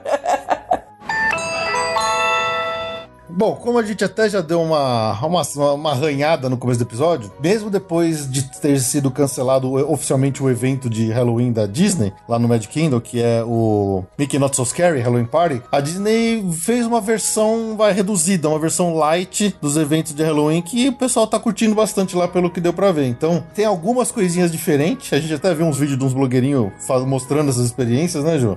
Sim. por exemplo, tem algumas pequenas paradas, né? Então, tem alguns grupos, algumas paradinhas que o pessoal passa, às vezes num carrinho, às vezes é num, num bonde, ou então às vezes é só os, os personagens andando no meio da rua, e tem vários ao longo do dia. E o bom é que a música voltou, a música do Boot to You, to You. que é muito boa. Então, por exemplo, tem a parada do Winnie the Pooh, Halloween Trolley, tem o Mickey's Happy Halloween Cavalcade com os personagens, né, com os Fab Five, todos fantasiados de Halloween. Tem o do Jack's Nightmare Halloween Cavalcade, que é do extremo de Jack. Tem o Disney Villains Halloween Cavalcade, Cavalcade, que são os vilões da Disney, né, obviamente. E o interessante é que a Disney permitiu que adultos se fantasiem No dia normal do no dia parque. normal do parque. Sem na- nada, nada excluído. Porque antes só permitia durante a festa de Halloween. Agora não. Agora o adulto pode se vestir é, de fantasia. Fantasia cheia mesmo. Se quiser vestir de fantasia de princesa, pode ir lá. E eu achei super interessante isso. Pelo menos é uma coisinha diferente pra deixar a galera ir lá se divertir de, pra valer, né? É. Mas Gente, então, só tem uma coisa que poderia ser melhor do que isso. O Bibi de Bolt Bull fazer versão de adulto também. Aí eu já tava lá. Princesona. O Baby de Bob, infelizmente, não voltou. Esse, essa, essa experiência não voltou Mas ainda, não. mas seria fantástico As mesmo. princesona. As, as, as princesonas. Poxa, Disney, olha aí. Tudo que eu, eu queria. acho, eu acho que eles pensaram assim: a gente demitiu tanto cast member, tanto cast member, vamos mandar o pessoal vir fantasiado, porque pelo menos vai olhar, olha ali uma princesa e tal, já dá uma. Já enche o parque. já tem um meet and greet, já tá tudo informal. Acho que foi esse o- a linha. É, não duvido. Soluções econômicas Disney caseiras. deixa o povo aí se, se próprio se iludir. Não, porque é verdade. Ano passado a gente foi no Halloween, a qualidade das, de, de algumas fantasias, tipo, eu e o Fê, a gente foi da modo mais básico possível, sabe? Camiseta do Charlie Brown, o Fê foi. As pessoas, tinha gente, e tava 40 graus, tinha gente de jaqueta de couro. Eu lembro de um Star-Lord e uma Gamora. A menina tava de verde. A menina tava de verde. Não, perfeito. Cosplay perfeito. perfeito. E, e vale, vale tão bom quanto se fosse um personagem original. Tá certo. Então, eu já ouvi que nessas festas de Halloween que o adulto tá fantasiado, você não pode tirar foto com o cosplay, né? Você Isso. não pode tirar foto com a pessoa. Eles Exato. têm que te dizer educadamente que não. É, oficialmente não, né? Esse ano eles devem até parar com isso. Vão fingir que não vêm, entendeu? não, vai lá, pode tirar com a princesa ali, pode vai, ir. olha, olha. Aí aparece um Harry Potter, né? Porque sempre vai ter. olha, tem princesa. Parece um Harry Potter Potter, aparece um super-homem, gente que não é do contexto, mas tá certo, tá lá, vai, aproveita. Dá, abre uma gama toda nova de personagens. É, aí é porque vai ter algum maluco que vai depois vai chegar falando, pô, eu fui na Disney, tirei foto com todas as princesas, mó balela. É verdade. É verdade, né? é soluções caseiras econômicas da Disney. Todo mundo sai ganhando. É, win-win. É, win-win situation, é. Falando de eventos sazonais aí, anuais, depois do Halloween a gente tem sempre, já entra o pessoal no espírito de Natal praticamente, né? Então a Disney já anunciou o que que eles vão fazer de Natal, alguma coisa similar ao que eles estão fazendo no Halloween. Eles cancelaram o Mickey's Very Merry Christmas Party, ou seja, aquela festa de Natal não vai ter, mas eles já falaram o que vai ter de diferente. Vai ser uma coisa muito parecida, por exemplo, essas motorcades de, de personagens, o, o Papai Noel vai estar em todos os parques da Disney e algumas coisas diferentes, então eles vão fazer uma versão light também dos eventos de Natal. O que infelizmente eles confirmaram que não vai ter mesmo é Very Merry Christmas o Mickey's Party. Very Merry Christmas Party. O Candlelight Processional está oficialmente cancelado, que é uma perda, né? Isso a gente já esperava Aí, que não tinha como, né? O coral todo junto cantando. Pois é. Pena. A, a, iluminação de Natal do castelo, né? Aquela iluminação bonita que o castelo sempre fica no Natal, toda é. parecendo com que ele tivesse com neve em cima brilhando, né? Ah, também o parque fechando às sete da noite, né? Pois é. E outra também coisa tradicional que eles faziam lá, que era aquelas casas de, de gingerbread nos hotéis. Então tinha muito pessoal que fazia, que é um, um, um resort hopping para ir vendo todas as gingerbread houses, né? E, e, esse eles vão não vai ter esse ano também. Mas assim, alguma coisa vai ter. Acho que da mesma forma que tá tendo Halloween agora, Natal alguma coisinha light vai ter também nos parques. Quero meus cookies. Uhum. é isso, gente. É, Natal sem cookie não, não dá, gente. Verdade. Tendo isso já, já, já tá bom. Bom, vamos mudar lá pro Epcot. Bom, as obras do Epcot ainda estão naquela meio empacadas lá depois que voltaram, né, as coisas dos parques. O Epcot, infelizmente, ele vai sofrer muito quando eles é, concluírem tudo que estava previsto, né, porque as reduções que vão ser impostas pelas perdas de devido aí ao coronavírus com certeza vão afetar bastante o, o Epcot, mas assim, algumas coisas já estão quase prontas, né? Então aquela entrada do, do parque nova com aqueles pilares todos transparentes, parecidos com o que tinha originalmente no parque quando ele abriu, já estão instalados. É, a, a, as paredes de, de obra ainda estão em volta dele, então o público não consegue ver, mas já estão lá os pilares, então pelo menos isso está quase terminando. E uma das coisas que muita gente já suspeitava que provavelmente ia tomar uma pancada aí por causa dos cortes da, é, da, da das verbas escassas que tá tendo o Epcot, é um centro de convenção, um centro de festival que eles fariam ali, perto ali do, no miolo ali do, do Future World, que é um prédio bonitão, redondo, com, um visual todo legal, assim, uns três, uns dois, três andares, é alto pra caramba, que foi uma coisa que eles anunciaram na D23. Isso aí já tava com cara de que ia sofrer. É, aí que aconteceu? A Disney tirou do Shop Disney os posters que promoviam esse pavilhão especificamente falando. Hum, dançou. Dançou. E, e, inclusive, isso aparecia lá naquele Epcot, naquele preview do Epcot que tinha lá, também tiraram de lá. Então, é muito provável que eles estejam confirmando que isso aí já foi pro saco, infelizmente. Puxa. Que os olhos não veem, né? É. é, pois é. A forma, a forma é, Disney de das más notícias. Some o negócio. Não, é, é, não dar notícia. é não dar notícia. Você vai tirando até as pessoas esquecerem que aquilo existiu. É que nem o Westcott, que nem tudo, todos os projetos abandonados que até já tinham sido anunciados. o teatro, eles chegaram a. O teatro do Magic Kingdom, eles chegaram a confirmar que o projeto tava. Não. Que desistiram? Não, né? Ainda Nunca tá... falaram nada, só, só pararam de falar no assunto. É. é que nem a atração da Mary Poppins. Teve isso, gente? Não, não teve nada. Que isso? Tá, tá, tá louco. Nunca ouvi falar. Nunca vou falar. É muito louco a Disney. Eles, eles simplesmente ficam quietos. Eles param de falar no assunto e deixam ele morrer. Deixa ele morrer. É, outra coisa que tá rolando ainda, já que é, antes, que era a, construção das novas ah, balsas pro futuro novo show noturno, que é o Harmonious. É, A gente tava com o Epcot Forever como temporário, era pro Harmonious já ter estreado essa altura do campeonato. Só que como tudo parou, por causa do, do coronaverso, é, as obras para a construção das novas barcas ali também pararam. Agora que elas retomaram, o, aquele, tem um perfil no Twitter que é muito legal, que eu recomendo que vocês sigam, que chama BioReconstruct. Eles tinham foto aérea do- das obras. E eles conseguiram tirar umas fotos aéreas dessa- das obras, dessas, dessas barcaças do Harmonious. E elas são enormes. Não é só mais aquela bolinha, aquele globo pequenininho do Illumination, que ficava lá no meio do, do, do lago que ninguém conseguia enxergar nada nela.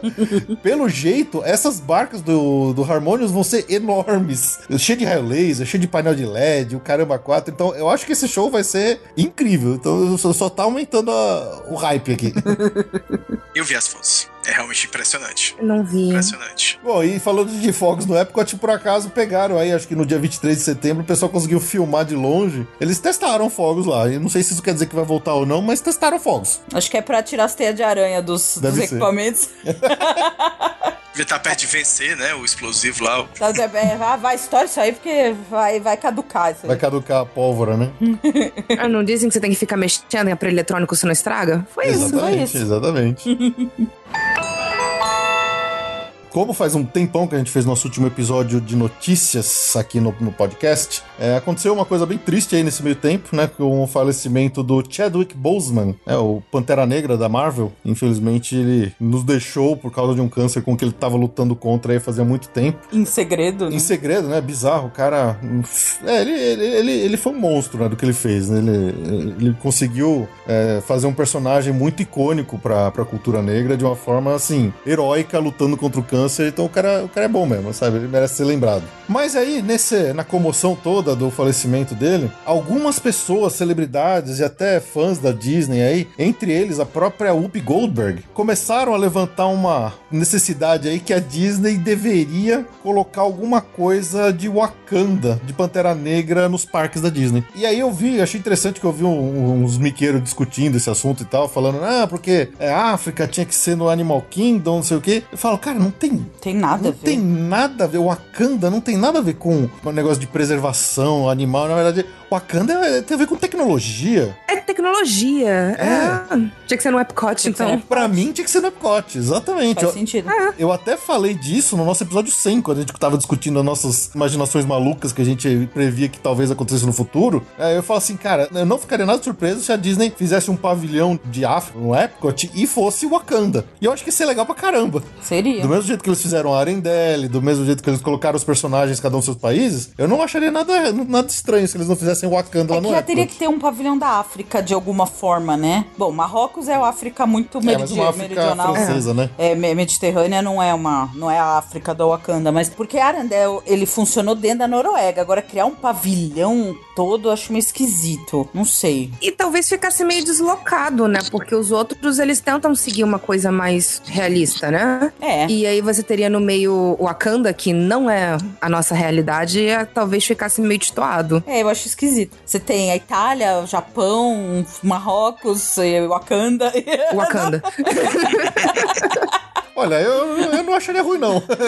não estou dizendo que acharia ruim. É, eu só acharia estranho. É, no, no, no, Estranho não é ruim. No Exato. padrão Arendelle, é, seria assim, eh, já que, sei lá, se você tivesse, sei lá, África do Sul, um pavilhão da África do Sul, aí eu acho que caberia uma atração de Wakanda. É que não tem, né? Não, não tem. e nem vem furar a fila. A próxima é aquela. Brasil?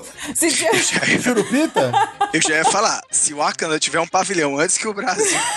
Se um país imaginário tiver um pavilhão do Brasil, a gente tá mal, hein?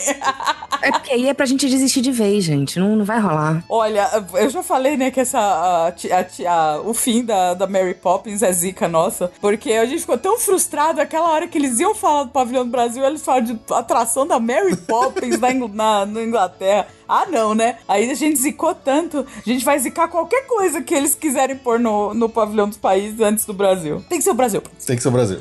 É, bom, mas pelo menos uma coisa que a Disney fez aí pro, pro, no caso do Chadwick Boseman, eles fizeram um belíssimo de um mural lá na Downtown, Downtown Disneyland. É, não, não é em Orlando, obviamente, tô falando de Downtown, é, Downtown Disney, ali na Disneyland. Eles fizeram um mural muito bonito dele, né? Que é uma, uma foto do. Uma, Legal. uma pintura do Chadwick Boseman, né? Cruzando o braço, né? Fazendo o, seu- o, o- gesto de Wakanda Forever. Acho que é uma foto, né, isso? É, pro- com uma criança, com a máscara do, do Pantera Negra. Pelo menos foi uma homenagem bonita que fizeram pra ele. É, não é um pavilhão inteiro, mas já é alguma coisa, né?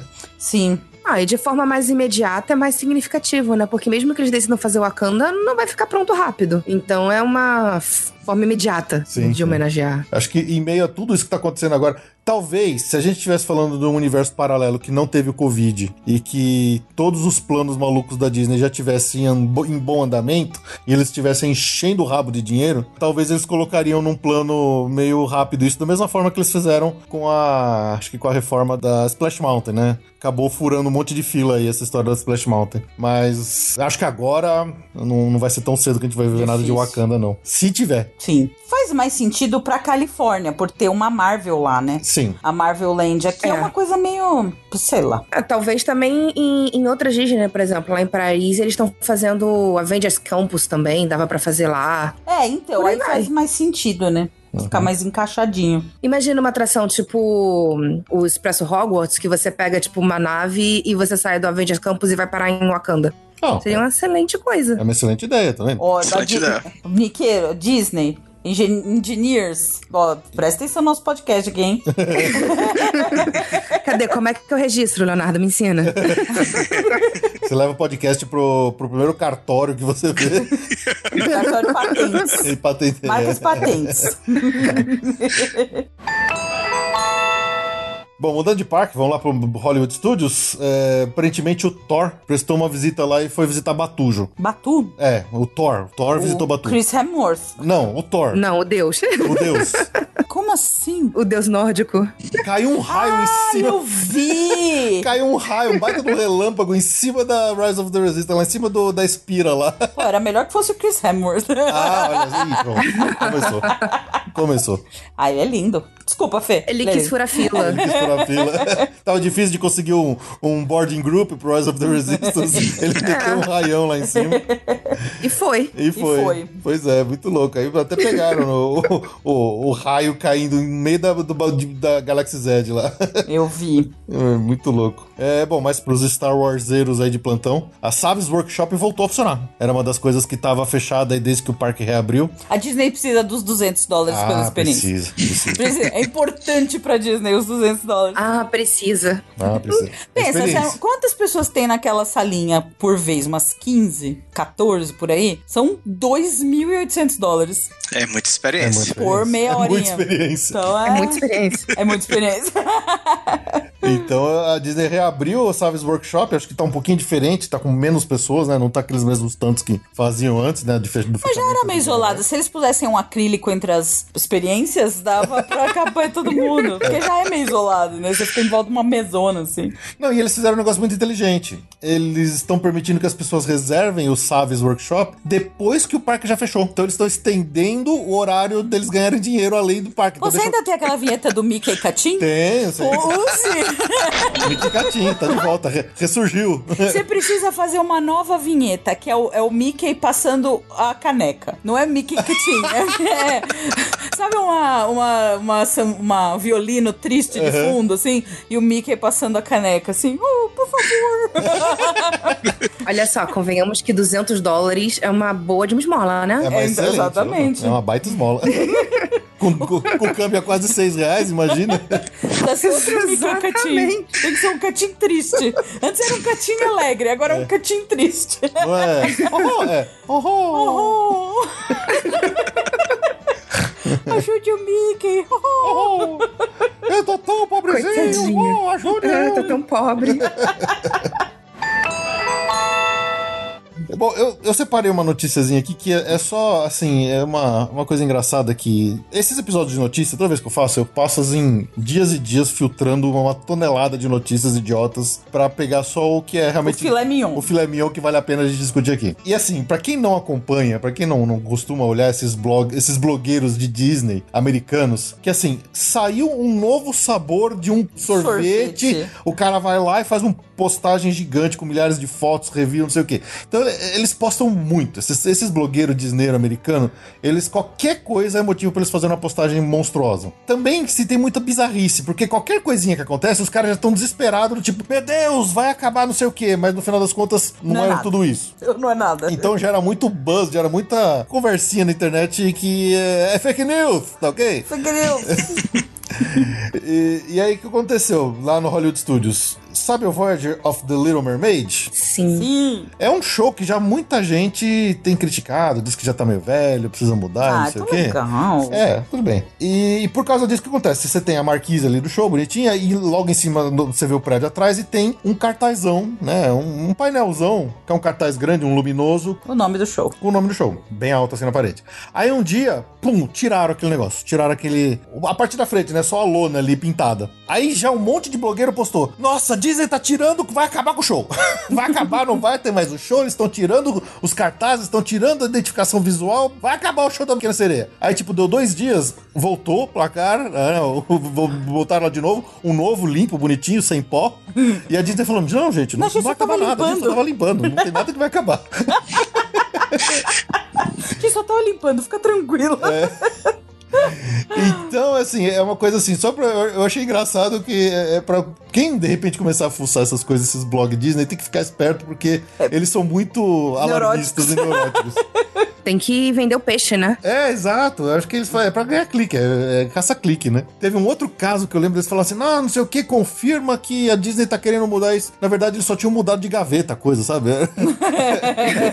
tipo, não tava mais aqui, tava ali em cima, sabe? É uma coisa meio besta, assim. Bom, o- as notícias não são boas para os parques aquáticos. Eu acho que dentre todas essas demissões, tudo aí deve ter ido muito salva-vida embora. Deve ter do parque aquático O inteiro. parque aquático inteiro praticamente deve ser, ter sido demitido e a Disney confirmou que eles não vão reabrir os parques aquáticos até 2021. Não, e não vai ser no começo de 2021, não vai abrir. Vai ser lá pro verão mesmo. Não, porque é inverno no começo do ano Então, sempre, né? vai Então, ser lá pro março, abril só. Não vai ser tão logo, não. É, com certeza. Com a quantidade pouca de pessoas indo, não vai fazer muita falta pra eles em termos de atração pra ocupar os visitantes, né? É. É, a última vez que a Disney decidiu fechar um parque aquático temporariamente, né? Ih, é verdade. Bem lembrado. River Country nunca mais abriu. Sei, eu, eu não- a, gente não tá- quer dizer, a gente também não tem acesso às informações como é que ficou depois da abertura do, do Vulcano Bay, né? Eu acho que assim, a, a própria questão do ticket, né? Ficou bem diferente, né? Eu acho que a Ju vai saber melhor do, do que eu, mas mudou, não é mais. Agora precisa ser junto com, com o Hopper, né? Agora não precisa mais ser junto com o Hopper. Não precisa mais. Aí é que tá, eles meio que suspendem. Isso foi a última, era uma notícia fresquinha na época que começou o fim do mundo. Porque eles iam, você, antes de você, pra pegar o parque aquático, você tinha que ter o Hopper, quer dizer, você tinha um caminho claro, que era o ingresso, depois você pegava o Hopper, e o Hopper você podia pegar o parque aquático. Eles tinham acabado de anunciar antes do fim do mundo que agora você podia pegar o, o ingresso regular só com o parque aquático, sem o Hopper. Como era antes. Como era antes, antes, antes. E faz mais sentido, né? Na verdade, eu, eu não entendo a lógica do ingresso Disney. Eu acho que eles pedem para os parques aquáticos estarem vazios, porque enquanto na Universal, com 20 dólares a mais, você inclui Vulcano Bay, na Disney você precisa fazer um upgrade de 60 dólares. Sabe? Não, e, Não faz E sentido. no SeaWorld? No SeaWorld eles dão asas de troco. Olha, Do- eu tô sem troco, você pode ficar aqui com o ingresso aqui do, Do Aquática? Do Aquática. Exato.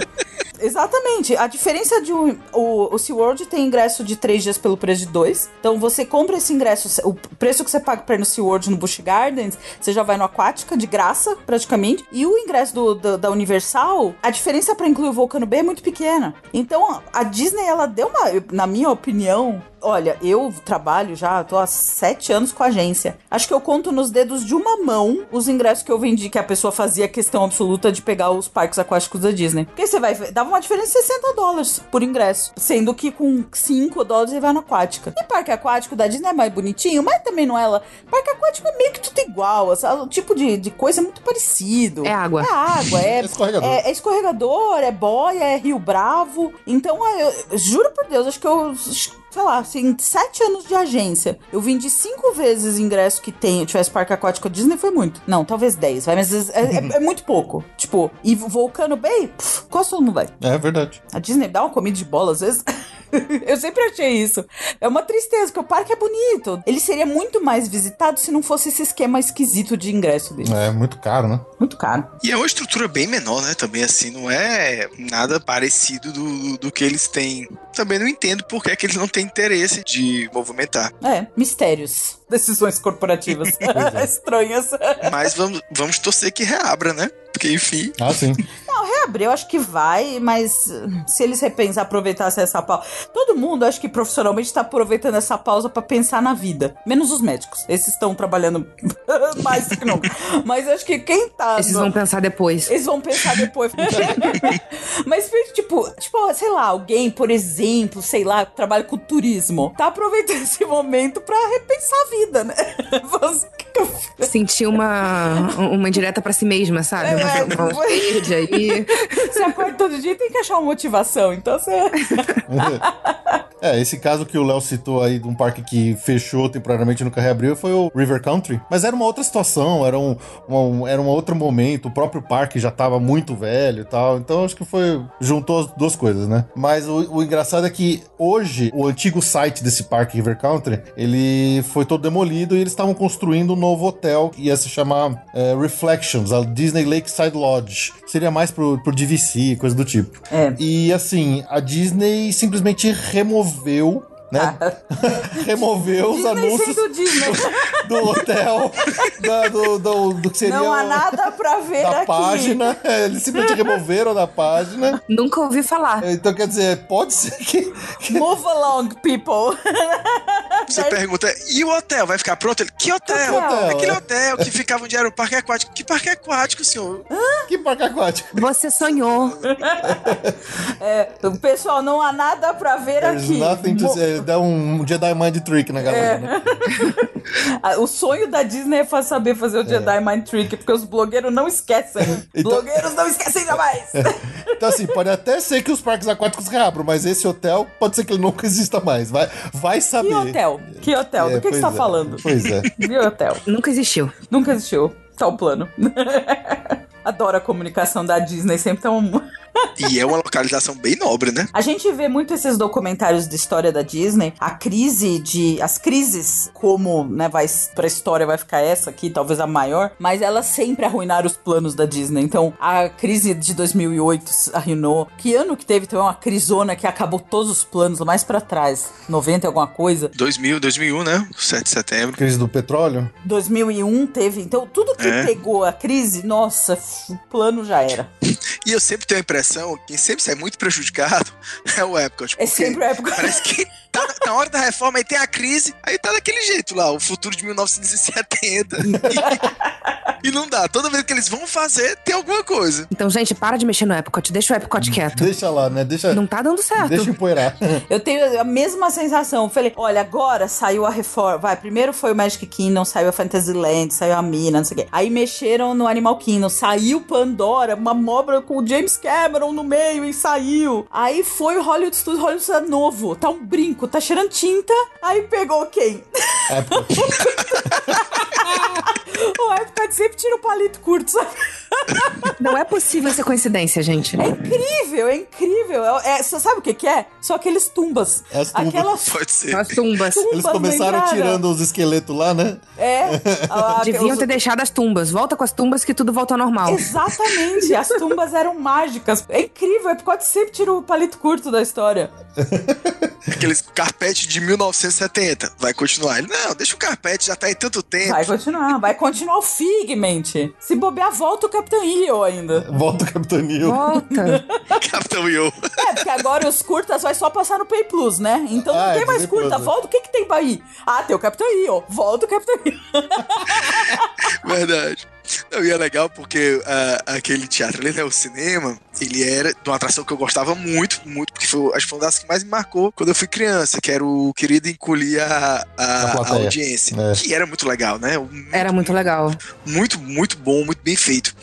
E aí eu me lembro que em 2009, um pouquinho antes, porque em 2009 o Michael Jackson morreu, e aí eu acho que uns seis, sete meses depois eles, eles já colocaram o Capitão Yo e já não retornou mais. Mas aí eu fui ainda. E assim, foi uma decepção. Metade das coisas não funcionava, não vinha água de canto nenhum. Sentia aquele. Nada, nada, nada. As cadeiras quebradas. Eu olhei, nossa. Aí eu acho que eles pensaram nisso. Não, vamos fazer agora um cinema normal mesmo, que não precisa ligar nada. E estão lá, passando curto E roda a fita, né? Coloca, coloca o DVD, alguém dá o play e deixa lá. É, tem como negar. É isso. É isso. Bom, lá no Disney Springs, né, essa brincadeira toda aí de coronaverso, parece que teve mais uma vítima aí. A gente não tem isso confirmado pra valer ainda, mas o The Void aparentemente não deve voltar. O que acontece? Teve um, um- um comunicado oficial dizendo que eles não tinham data pra retornar. É, isso foi oficialmente feito pelo The Void lá pra Disney. Ele até hoje tá fechado lá no Disney Springs e que ele não teria data pra retornar. Não tá nada previsto. Mas teve um pessoal aí que disse que os funcionários falaram assim: galera, vai procurar outro emprego porque a gente não vai voltar ever. É, então fica difícil de saber se vai voltar mesmo ou não, ou se é realmente só um. É, não conte com isso, Não né? conte com isso, né? Então não programe The Void tão cedo pra sua próxima viagem pra Orlando, tá? Infelizmente, porque eu acho que era uma experiência muito legal. Eu curti demais quando eu fui no The Void. É uma imersão 100% ali no universo virtual. É- Mas você nem fez em Orlando, né? Você fez em Las eu Vegas. fiz em Las Vegas, mas era, é o mesmo jogo. É o mesmo jogo. Agora, era isso que eu comentava. Os de Las Vegas também fecharam todos? Será? Não sei. Deve estar fechado porque acho que não é tão simples de ficar higienizando aquele equipamento todo. É isso que eu falo, tudo indoor, né? É muito complicado. Eu acho que é mais o equipamento, porque você coloca um colete, você coloca um capacete enorme, o equipamento é pesado, vai ficar tudo em você, né? Então acho que pra você higienizar depois tudo aquilo, né, eletrônico, não sei o que, não deve ser tão fácil assim. Haja álcool em gel. É, haja álcool em gel. Exatamente. Mergulhar num tonel de álcool em gel. Ah, Mais fácil. Bom, outra coisa legal aqui é que eles pegaram uma. Sabe essas patentes que vira e mexe o pessoal descobre que é, os parques, né? A Disney, o Universal fica depositando umas patentes? Finalmente eles viram uma patente que a Disney depositou de controle de elementos de drones para uns shows aéreos. Desde que teve aquele showzinho de drone em cima do lago lá no Disney Springs, há acho que uns 3, 4 anos atrás, no Natal, que nunca mais voltou, eu sempre achei muito estranho aquilo. Porque me parece um negócio tão visualmente legal, tão. Ah, já que eles já conhecem, já sabem a tecnologia, por que não aplicar isso, por exemplo, num show no Epcot lá no, no meio do lago, coisa do tipo? De repente, essa patente aqui mostra que eles estão planejando algum show desse pro futuro, né? Vai saber, vai saber. Acho que tudo agora que era plano deve estar, vai, vai ser adiado mais pra frente. Sim. Mas eu acho que pelo menos é um- é uma coisa interessante da gente ficar de olho. Vai que aparece de novo um show de drones noturno aí na Disney. Eu vi uma vez, falavam que era o, da abertura das Olimpíadas de Tóquio, né? Que era um show de drone. Não sei se é mesmo, porque às vezes no WhatsApp a gente não pode confiar muito no que vem. Depende da tia que manda. Pois é. Mas era fantástico, fantástico. Era um negócio assim impressionante. Eu também acho que, que, que é o futuro, né? Eu também. Até porque se eles querem economizar aí no- nos focos de artifício, já é um, Exato. já é o caminho. Exatamente, eu acho que um show de drone deve ser mais barato de você fazer do que um show de fogos. né? você tem que recarregar a bateria deles e tal, você tem o sistema de controle, mas assim. Você não perde toda a É, noite material, né? Não, você tem uma ou outra peça de reposição, de manutenção, mas não é o tempo todo que tem que ficar fazendo isso. É. Não, mas vai ter muitas chiadeiras, pelo amor de Deus, também não tira os fogos. Não, não é 100%, Tem que ser as é duas 100%. coisas, né? E nesse, nessa patente aqui mostra até drones carregando, por exemplo, carregando um barco de pirata, carregando coisas. Então, de repente, de repente daria um bom upgrade aí no Fantasmic, por exemplo. eu fico imaginando É. um show de drone desse é, em cima da Galaxy Z. Imagina uns drones desses como se fosse um, um monte de, de nave trocando tiro, fazendo uma batalha em cima dos céus de Batu. Pô, ia ser legal pra caramba. Pô, muito. Isso é muito legal. Isso é muito bom mesmo. Cara, cadê os Engineers, os Imagineers pra ouvir nosso episódio? Hoje Cadê? Tá... Olha, esse Hoje a episódio gente tá- tá pegando fogo. A, a gente só tá dando boa ideia aqui pra Disney. Gente, olha, não, olha só, eu não quero Imagineer nenhum, eu quero que me contratem como Imagineer. Justo. Peraí, Ô, eu tô, eu tô, tô querendo também. Tô mandando currículo aqui. peraí. O que, o que que eu vou ficar só com a parte de imagem? Mas. isso- o resto a gente deixa pra outra pessoa. Deixa pros técnicos, né? Isso. Você tem ideia, deixa o cara se virar pra resolver o problema. Ah, Exatamente. eu sou gênio criativo, você é, o técnico. Se vira. É, agora, eu acho muito legal essa- esses blogueiros miqueiros aí, fanáticos. Porque assim, quando aparece, por exemplo, assim, é, é, o registro, né, do evento, eles vão lá e, às vezes, os caras mostram, ah, a gente tá suspeitando que vai ter uma obra porque a gente foi na prefeitura e conseguimos projeto de mudança do ponto de água. Meu Sim. Deus! É. A pessoa todo dia vai lá, prefeitura, a Disney colocou alguma coisa aqui? Vai. Ele já deve ter a pessoa, sabe? Oi, Karen. E aí, a Disney veio aqui hoje? Olha, as, as notícias do parque novo da Universal, as primeiras, surgiram assim. Porque do jeito que a Universal tá tratando as notícias deles, acho que o parque abrindo eles iam avisar, né? Ah, olha, vejam, tem um parque novo. Mas é, foi assim. olha, parece que comprou. Parece que a Universal comprou. Aí vai atrás do, do imobiliária, não sei o que. Comprou, comprou.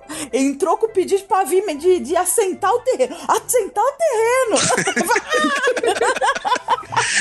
Cada passo vai se comemorando. Mas comemorando sem a Universal. Não, aqui não Aí- tem nada. Aqui. Não, e aí, aí que você espera que a Universal finalmente é, já vai fazer um baita do anúncio e vê aquela fiasco de anúncio lá do que eles fizeram.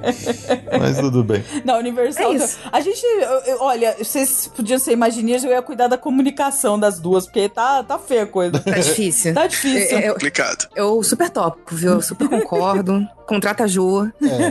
Daqui a pouco a gente vai falar de uma notícia que vocês não têm ideia. Uma novidade do Universal, a gente vai daqui a pouco vai chegar. Vocês, não, cara, vocês não sabem. até se- nervosa. Aguenta, aguenta que vocês não sabem o que vai acontecer, tá? Mas, mas espera, Eita. espera. Nossa. Surpresona surpresona. divulgada pela área de comunicação da É, Universal. segura, segura, segura, que vai ter coisa boa. Tô segurando. A audiência tá subindo, a audiência tá A subindo. audiência tá subindo. Ainda nesse tópico de que a Disney, a Disney fala, mas não fala as coisas, eles falaram sobre quais são os projetos críticos, prioritários deles. Então eles falaram, por exemplo, a construção, terminar o, o hotel da- do, de Star Wars é, prioritário, terminar o Aven- Avenger Campus lá na Califórnia Avenger é, é- é prioritário. O- eles estão no meio da construção do Mickey's Runaway Railway, a versão lá da Califórnia também, pra eles é prioritário. Eles não falaram nada mais de Epcot. Desistiram.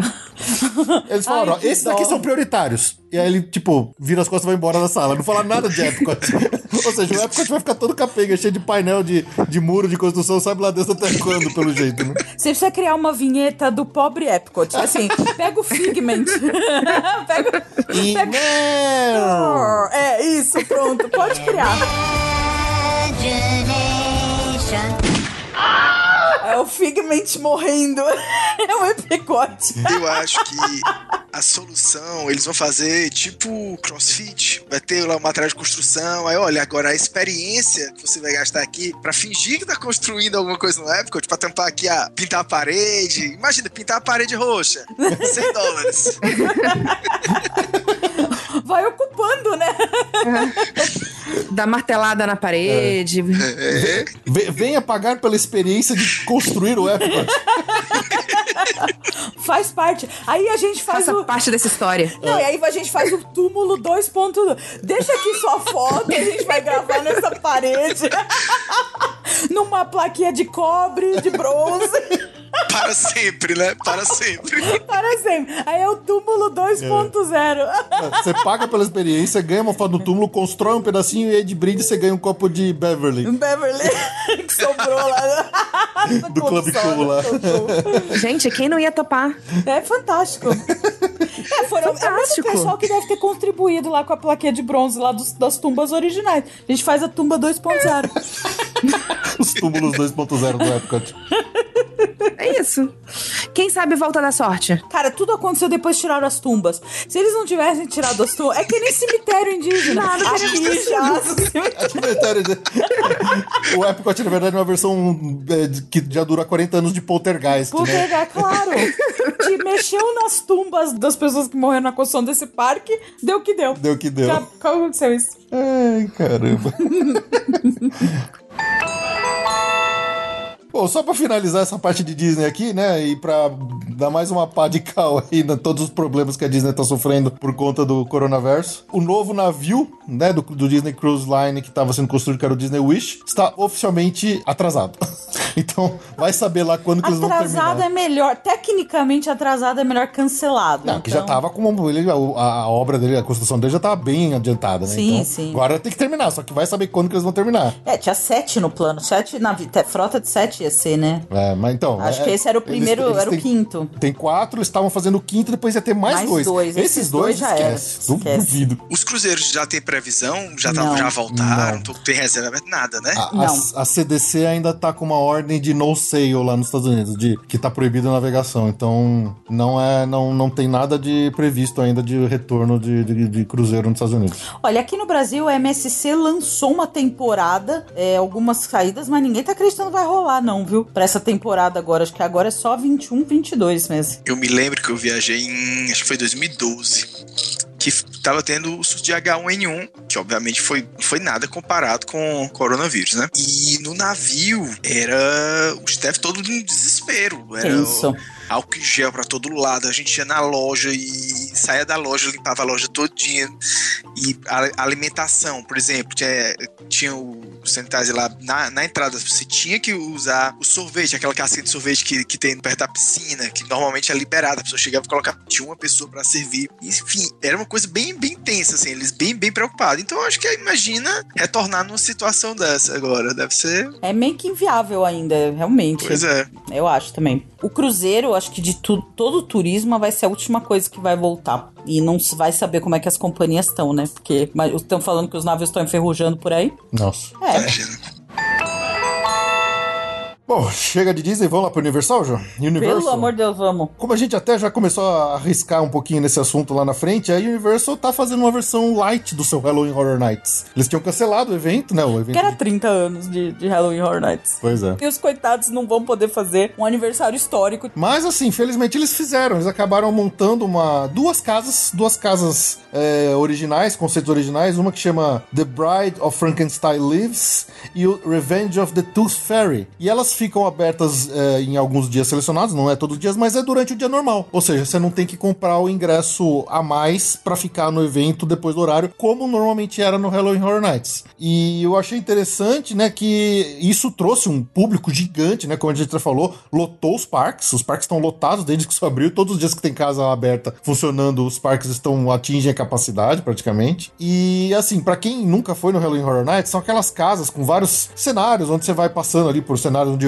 o- você toma susto e tal. Então eles fizeram toda a, a casa atendendo, digamos, o código pra, de segurança aí do, do de, de distanciamento. Então os próprios monstros, né, os performers, to- performers, eles chamam de scare actors, todos eles estão atrás de barreiras de, de plástico, né, de plexiglass. Então você toma o susto, mas eles você não tem um contato direto com eles. E como que era antigamente, né, como era normalmente nas casas do Halloween, você acaba formando aquela fila gigante de- do pessoal que vai entrando, então você tá sempre perto de alguém, seja alguém do seu grupo, seja alguém do grupo da frente, que anda todo mundo uh, uh, muito colado. Como tá tendo que ter uma certa separação entre os grupos, quem foi diz que tá mais assustador ainda, porque você normalmente não tem aquela filinha indiana de todo mundo se seguindo.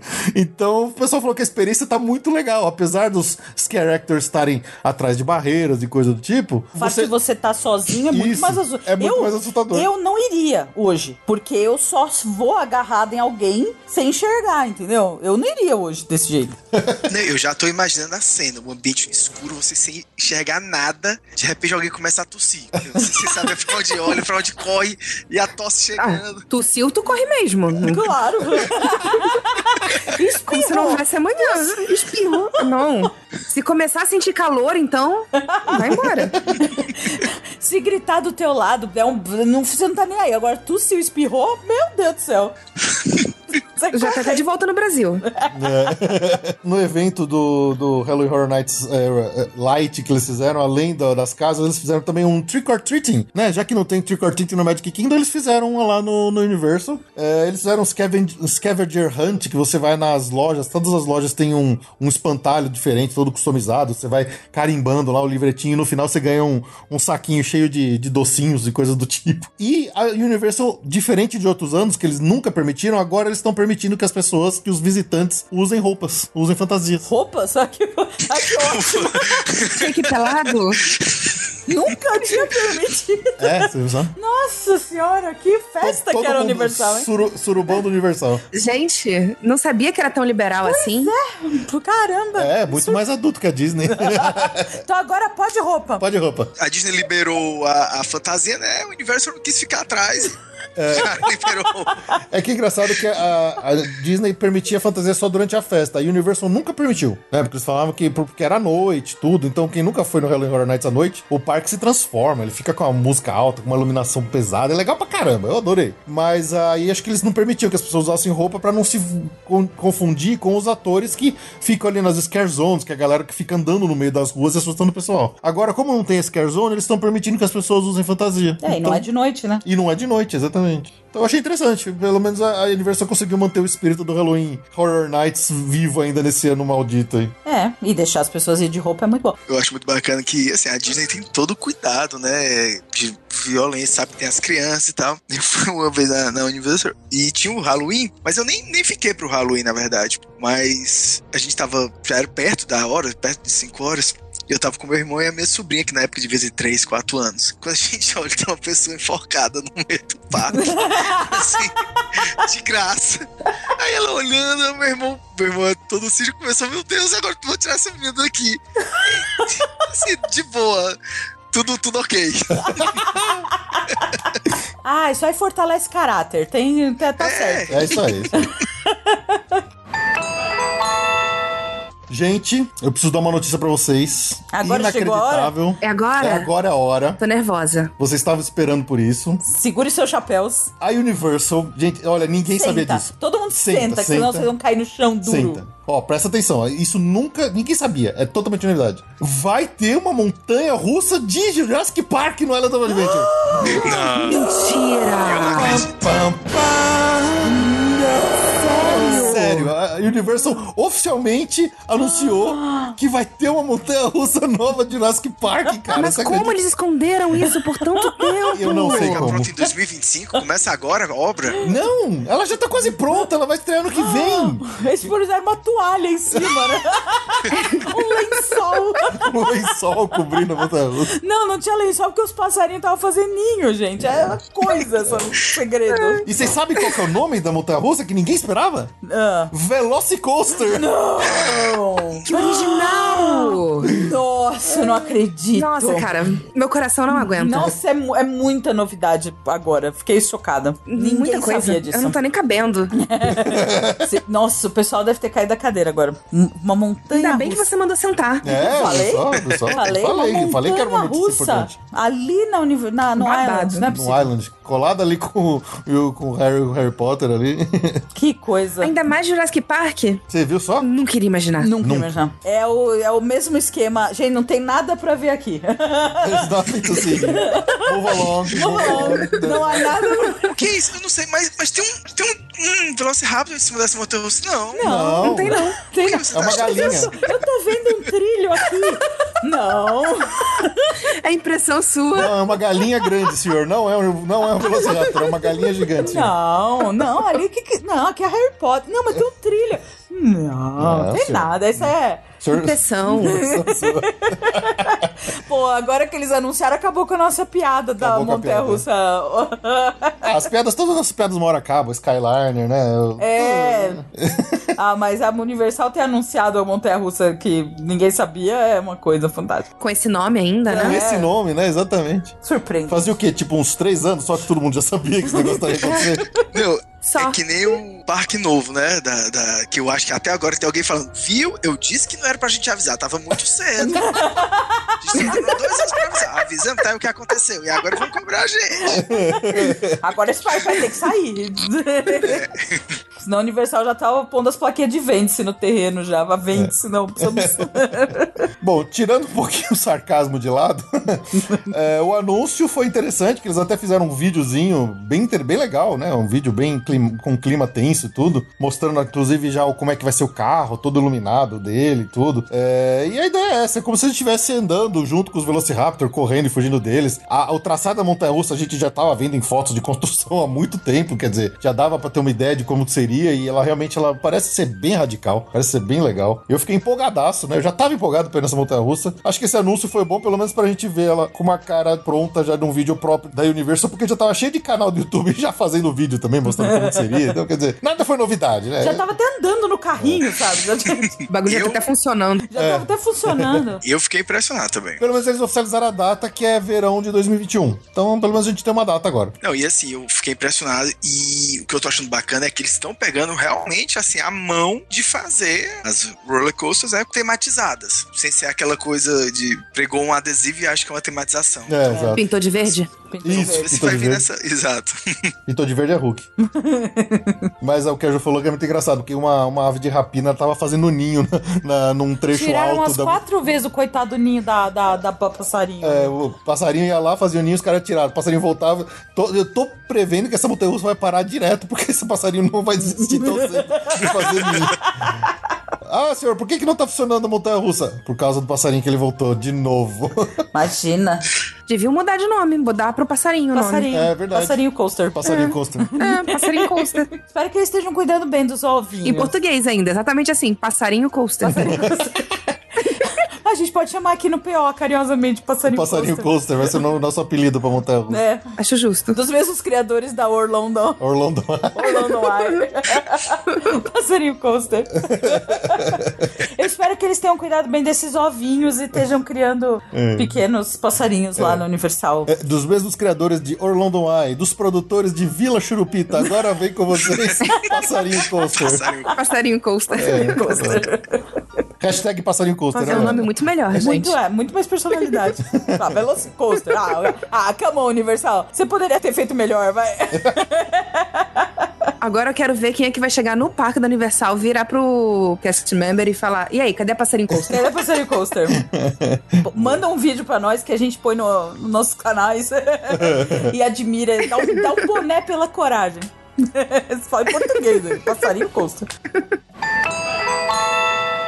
E se o- as notícias não estão boas para os parques aquáticos da Disney, para a Universal não estão muito diferentes. O Volcano Bay já estava intermitente, ele não estava abrindo todos os dias da semana, mesmo durante o verão americano aí. Tava fechando terça e quinta. Ele tava fechando as terças e quintas e agora eles anunciaram que eles vão fechar o parque pro inverno, né? Coisa que eles nunca fizeram até então, desde que o parque abriu. Porque é um parque que tem águas levemente aquecidas, né? É, controlada. a Controlada, a temperatura Não é aquecida, controlada. Mas ela é controlada. Então ele falou que ele vai fechar agora no dia 2 de novembro e não vai abrir até pelo menos março de 2021. Nossa, se a gente fosse, a gente não ia Se a poder gente ir. fosse, a gente não ia poder ir. A gente Exatamente. tinha um dia já pro, pro Volcano Bay. É, então, é, com certeza eles estão aí também contendo gastos e o parque aquático vai, vai sofrer também. Pena. Triste, né? É isso. A gente já tinha um dia em novembro pra ir no Volcano Bay. que tristeza. É. Bom, e falando de, de planos futuros que a gente sabe lá Deus quando vai ver acontecendo em Orlando, por incrível que pareça, na Universal Studios Hollywood, eles começaram as obras de construção da Super Nintendo World. Eu nem lembrava que ia ter Super Nintendo World também na Universal Hollywood. Nossa, onde vai ser? Vai ser no andar de cima ou no andar de baixo? não sei, tá? deve ser no de baixo, acho que no de cima não cabe. Mas o de baixo é tão apertado? Ah, mas o de baixo tem mais espaço pra fora, de repente. Nossa pro backlot, sei lá. Eles podem estar num túnel, né? Pra subir. Excelente ideia, olha aí. Tira a escada rolante. Ia ser animal. Nossa, você entra num tubão verde, Gente, eu comprava passagem agora. você entra num tubão verde e sai lá Tubão embaixo. verde sai em cima, sai embaixo. Porra, isso é legal pra A caramba. única coisa melhor do que isso é eu pudesse ir vestida de Peach. Ia ser maravilhoso. É. As imagens dessa Nintendo World do Japão são é inacreditável. São absurdas, são lindas. Eu não sei se vocês viram o último vídeo que saiu, mostrando até um efeitinho muito legal. Sabe? Lembra aqueles blocão que tinha uma cara meio malvada, que ele ficava querendo cair em cima do Mario e esmagar o Mario? Sim. Tem assim, a, a- a cenário todo tem um monte de coisa mexendo, moedinha girando, Tem moedinha girando. tem moedinha girando, tem plataforma andando. Gente, tá lindo. Tá lindo lindo. demais. E aí tem um blocão desses que fica caindo. E na hora que ele cai, ele faz uma fumacinha. Cara, tá, tá linda essa área. Tá linda essa área. E assim, vai saber quando que vai acontecer de, a gente ver isso em Orlando. Mas, pelo menos, se realmente a- as obras estão começando na Califórnia, né? Lá em Los Angeles, na, em Hollywood, é mais perto do que Japão pra gente, né? De repente, daqui a, sei lá, É, dois quando anos. abrir o Marvel anos, também, a gente volta pra lá. Então a Ah, gente já isso tem é. duas coisas pra fazer lá Assim, em Los Angeles. eu não tô contando com isso, não. Eu tô planejando ir pro Japão mesmo, porque. Excelente. Aí você também. vê o Mario na terra do Mario. Perfeito, É, é verdade. Acho que nada mais justo. perfeito. It's me, é Mario. De qualquer forma, assim, às vezes é um, mesmo um momento difícil, mas é um investimento muito certo, né? Eu Sim, acho é. que Eu acho que esse é. não tem pra onde correr. Não. Vai ser qualquer lugar que eles abrirem, vai ser um sucesso assim estrondoso. Eu acho que vai no modelo Harry Potter de investimento, né? É, você dinheiro sabe que vai dar dinheiro. Gente, eu já tô querendo comprar um chapéu de Toad, um chapéu de cogumelo pra andar no parque.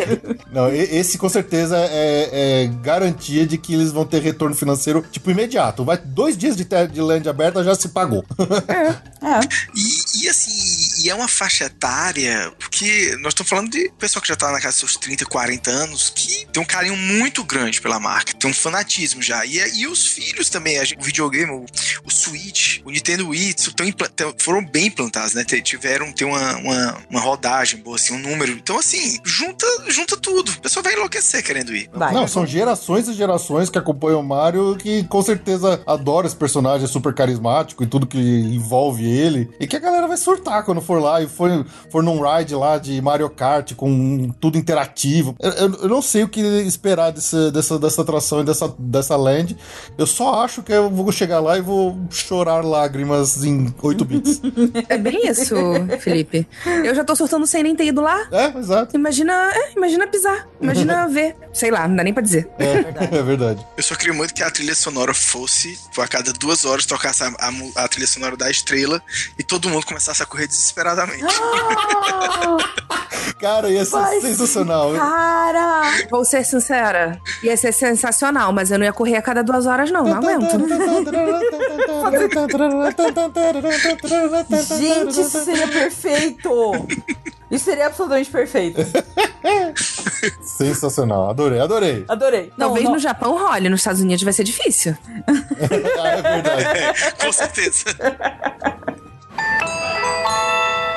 Bom, falando não de SeaWorld, mas de Busch Gardens, que é o então parque tá bom. mais interessante, é, uma, uma, uma notícia é que a, a Ironguazi, né, que é a nova montanha-russa que Dante. estava prevista aí para estrear esse ano, foi oficialmente adiada para 2021. Não se falaram quando de 2021, mas acho que eles, né, também com, com parada, com menos gente, com já, o parque já não era lá muito visitado, é, infelizmente, né, mas acho que não teve como e eles adiaram a Ironguazi para ano que vem, que era uma outra que a gente imaginava que a gente fosse ver esse ano lá, né, Ju? É, É, então, acho que no último episódio de notícias a gente já falou do adiamento da Icebreaker, que é a nova montanha-russa do SeaWorld pro ano que vem, e agora a Iron Gwazi também foi adiada. Então, as novas montanhas-russas de, I- de SeaWorld e Busch Gardens, que eram pra estrear em 2020, ficaram pra 2021. cancela esse ano, né? Cancela. Vamos pegar folhinha, arrancar da vida, porque não, Gente, esquece 2020. não, não, não rolou. Ser bem sincero, mesmo que esteja tudo pronto já lá, só apertar o botão e começar, eles não têm o interesse, eles vão ter que colocar mais cash. É. É, não vai ter não vai ter um aumento do, do volume de gente visitando por causa do, da, da agora no momento. É melhor guardar tudinho e próximo ano faz uma mega inauguração aí. Exatamente isso, com eu certeza. também Com acho. certeza. É que nem o, Remy, né, o Ratatouille, tava muito perto de abrir, então ele deve estar pronto, mas deixa, agora deixa. É, mas tá quase. Esse aí não, não ele deve não, abrir. mas não vai abrir esse ano. Não vai Esse abrir ano não, mas deve ser em breve. Ah, mesmo pronto, melhor deixar pra quando tiver mais gente, né? Mais Pois é. público. Exato. E quando tiver notícia pro mundo ficar feliz, né? Assim, porque agora abriu uma atração nova na Disney. Ah, que bom. É só é tristeza. Eu sou, só tristeza. que queria tanto ir pra Disney, mas não posso. Que tristeza, eu não posso ir. É meio que isso mesmo. É, bom, lá no, no Busch Gardens também, o Halloween, que se chama Hollow Scream, não foi cancelado. Ele tá rolando, eles fizeram as casas, tudo, o evento continua acontecendo à noite. Inclusive, ele é pago à parte, como sempre foi. Então, pelo menos no Busch Gardens, quem quiser ter a experiência de Halloween mais tradicional, obviamente que eles estão aplicando ali algumas regras novas de distanciamento tudo mais. Mas tá lá, o Hollow Scream não foi cancelado, então tá rolando. Inclusive, tem scare zones no meio do parque e tal. Então, Halloween segue normal no Busch Gardens, não, não tem mudanças. Tem a área do Corona, o scare zone do Corona. É uma área que é um corredor de um monte de Que nem gente o Léo falou, é um monte de gente É um espirrando. monte de gente espirrando. Um monte de gente vestida de médico, um monte de gente vestida de paciente, todo mundo espirrando. Eles fizeram um corredor polonês de manequim e você não sabe qual deles vai espirrar na sua cara um jatinho assim. Putz. Aí aparece no médico todo ensanguentado com um cotonete daquele que faz o suave nasal gigante, né? Cara, se eu, se eu fosse imagineiro, eu teria feito essa área esse ano. Eu vou, já, tá- já que tá tudo ruim, vamos aí, né? E um álcool gel enorme lá no fundo, que você- o seu meta é chegar no álcool gel. Mega álcool gel. Quem ainda estiver em Orlando durante o Halloween e quiser de repente testar uma outro tipo de experiência que só o, o, o normaralho do coronaverso pode trazer pra você, eles fizeram uma experiência de, de Halloween que se chama Scream and Stream. É, num- é um Orlando. É uma casa mal assombrada drive-thru em Orlando. Nossa senhora. É, é, fica em Kissimmee e você vai dentro do carro. Você vai passando pelas trilhas e, e você vai vendo como se estivesse nas casas, mas é, é, é na rua. e você tá dentro do seu carro e você é assustado dentro do seu carro, mas tá tudo fora. Então você não precisa nem sair do carro pra ser assustado. Que fantástico. Eu achei legal. Eu- achei. Fantástico. Eu achei legal. Agora eu fiquei imaginando. Imagina se a pessoa toma um susto realmente grande e acelera esse carro. Exato. Atropela alguém. Isso é a mesma coisa. Agora, assim, eu acho bacana ter uma casa. Até assim, eu acho que eles deviam pensar de forma perene. Bem antigamente, tinha aquela Terror on Church Street, que era muito bacana. Era, fora, era anual, né? Ou seja, o ano todo funcionava e era muito, muito, muito bem detalhada. E era um ótimo, um ótimo passeio para você fazer extra parque. Então, vai que esse grupo aí se anima, né? E, e pensa em deixar alguma coisa perene e parte pra forma sem ser drive porque eu acho que eu acho que cabia. Eu acho que Orlando devia voltar a ter uma seja uma casa mal assombrada, seja uma, uma atração mais nesse sentido de forma perene. Já tem casa torta, ca- casa ao avesso, bota uma casa mal assombrada. É. É, o Halloween é uma experiência que eles gostam tanto e, e eu, honestamente, eu, eu sempre gostei também e ter ido no ano passado. Eu fiquei, eu fiquei feliz porque eu, eu consegui experimentar uma coisa que eu sempre quis e pra mim foi bom. Foi assim, superou minhas expectativas. E eu sempre acho que, por exemplo, lá no Epic Universe, eles tinham que fazer uma área, tipo uma, um Halloween Horror Nights perene, sabe? Alguma coisa, uma casa, né? Como eles planejam fazer o tal da área na dos monstros Califórnia, né? clássicos. Uma Tinha, casa. tinha, tinha. E, aí, de repente, pode até ser uma coisa dessas, Léo. Eu acho que, acho que é muito válido. É bem legal. Tem loja de na, coisa de Natal o ano todo, né? Funcionando lá. É, por que não Halloween? É. Também acho. Deixa o Halloween pra sempre.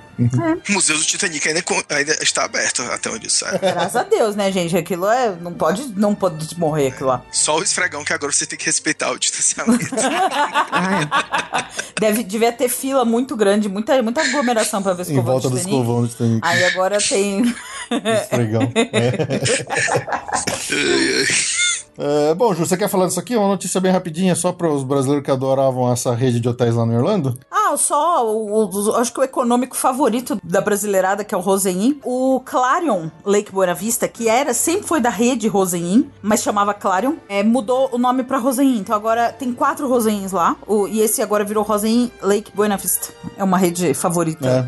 É, é muita gente ficava nesse Clarion, né? E agora. Ele, é- ele é o mais perto da Disney, né? Ele é ali do ladinho. na, na, na nossa estrada mágica, né? na Fica do Rua outro lado da avenida, da estrada do, do Vineland, do Outlet Vineland. Sim, sim. É, e é o mesmo preço dos outros, então vale a pena. É, como a Pra rede quem vai é mais pra muito. Disney, é, é, é a melhor opção. A rede, a rede com certeza, acho que é, é os, os hotéis que você mais vendeu na Via Mundo, né? Com certeza. É o melhor custo-benefício de Orlando. E aí tem uma hora que tem mais um. Mas eu gosto dessa localização. Aí eu adoro. Essa localização A é gente muito boa. adora ficar Também, ali. pra mim é a. Eu não gosto. Assim, a gente já fica normalmente na International Drive, mas essa eu gosto mais do Lake Buena Vista. Mais agradável. Não, ele tá ali na, na Turkey Lake, né? Na, tá na, na, estrada, Mágica. na Rua é Mágica. a Palm Parkway que vira Palm Park, Turkey é. Lake. Você cai nela, você vai pra esquerda, você cai na Disney. Você vai pra direita, você cai no Universal. É fantástico. E tem um, um, uma- um Walmart e um Walmart Five Guys no meio.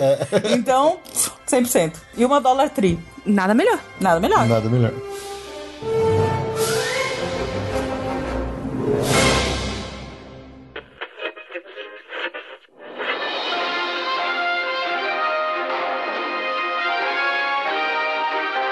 Passaporte comenta.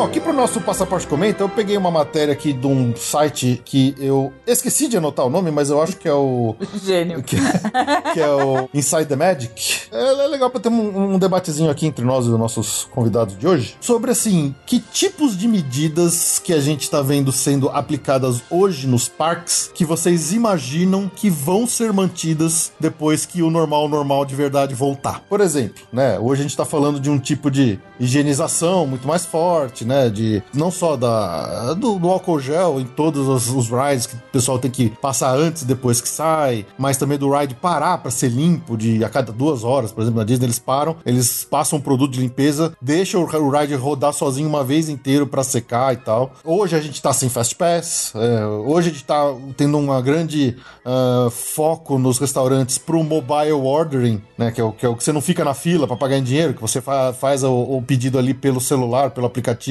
e aí você só vai retirar e tal. Por exemplo, também a, a distribuição de muitas pias e de outras coisas para você lavar a mão e se higienizar ali no parque ao longo do dia, são algumas das medidas que a gente tá vendo. Eu, eu colocaria nesse bolo até os, os motorcades, né? Essa forma como hoje tá os encontros com os personagens. Quer queira, quer não, acho que as pessoas hoje estão vindo muito mais personagens passando ali ao longo do dia na frente deles do que antes viriam porque elas não queriam enfrentar filas de meet and greet, coisa do tipo. E a parada que é muito cansativa, né? É. Porque você precisa ficar esperando muito tempo. Hoje você tá lá passando, tá passando alguém. Uhum. Então, assim, o que, que vocês imaginam que de repente essas coisas que estão sendo feitas nessa forma, teoricamente, de, de maneira temporária, que vocês acham que o pessoal vai gostar e vai ficar pro depois? Ah, eu acho que principalmente todas essas coisas mais virtuais, como fila virtual, pedir virtualmente, agiliza muito o processo, né? Você não tem que ficar esperando a restaurante, você já reserva, chega, você já pediu o prato. Eu acho difícil eles deixarem de ter isso. Agora, sobre higienização, eu acho que assim que passar, eles vão largar de novo. Largar tudo 100%? Não vão nem manter as estaçõezinhas, porque eles vão imaginar que. Porque é o que a gente sempre fala, a gente sempre volta doente quando a gente vai por Orlando. É, eu sempre fico gripada. Sempre. Não tem nenhuma vez que eu vou pra lá que eu não fico gripada. Porque você tá realmente com medo. Mas assim, eu acho que nada mais do que ter um álcool gel numa entrada e numa saída, né? É. Tem que tirar essas placas de acrílico, tem que. Isso aí não tem mais. Não, isso tem que tirar, isso Tem que tirar porque a, a- a experiência fica prejudicada. Agora, um álcool gel na entrada e na saída, eu acho que já, já ajudaria. Provavelmente eu ficaria menos gripada se as pessoas. Fosse o mínimo, né? Um álcool gel. É, isso é impossível. O que eu tô falando é de parar a ride pra limpar inteira. Ah, isso não. Ah, não, isso, Isso não. não. Isso não. Bom, o que eu acho, não sei se bom ou ruim, mas eles vão fixar muito nessa, nessa questão de diminuir o número de cash members. Então, caixa não vai mais. Vai ser uma tendência realmente não ter os pedidos todo por, por, por celular, você não ter contato. O que pra nós brasileiros é um problema, né? Porque exige que você pague tudo no cartão de crédito e você toma um EOF na cara. No cartão de crédito. Exatamente. Diferente, que nós, a gente normalmente vai com o dinheiro daqui. Então, pra, pra americano, eu concordo que pra eles é excelente. Pra nós é ruim essa, essa mudança. É. Mas de repente eles podem fazer um sistema parecido com alguns restaurantes que tem aqui, que você consegue pedir online, Ah, tá. mas se você quiser pagar em dinheiro, Você só vai direto e paga. você vai direto no balcão e paga. Você dá o número do seu pedido, a pessoa que tá ali recebe e acabou. Não é uma pessoa para isso. É, ou ter algum sistema pré-pago, né? Já ajuda. Ou uma máquina, tipo essas máquinas de pagar estacionamento de shopping. É, pode ser também. Eu acho que, na verdade, o que, é que eles, deve- eles devem olhar? Quantos por cento devem estar pagando com dinheiro, né? Aí, se for um número muito expressivo, eles botam um caixa próprio. Mas eu acho que a tendência é eles vão dificultar ao máximo é- essa interação. Só a fila que você olha e vê aquela fila na atendente, você já desestimula. Desanima, exatamente. já é o estímulo suficiente. A- ano passado, lá na Califórnia, a gente queria tomar o float lá pra ver o Tiki Room. A fila do, do caixa tava tão grande, tão grande, que a gente pegou o mobile order e pagou o imposto dobrado, porque você paga o imposto de lá e paga o imposto aqui, né? Então, você Mas sai bem caro. Mas foi rapidinho. A fila é o grande estímulo, né?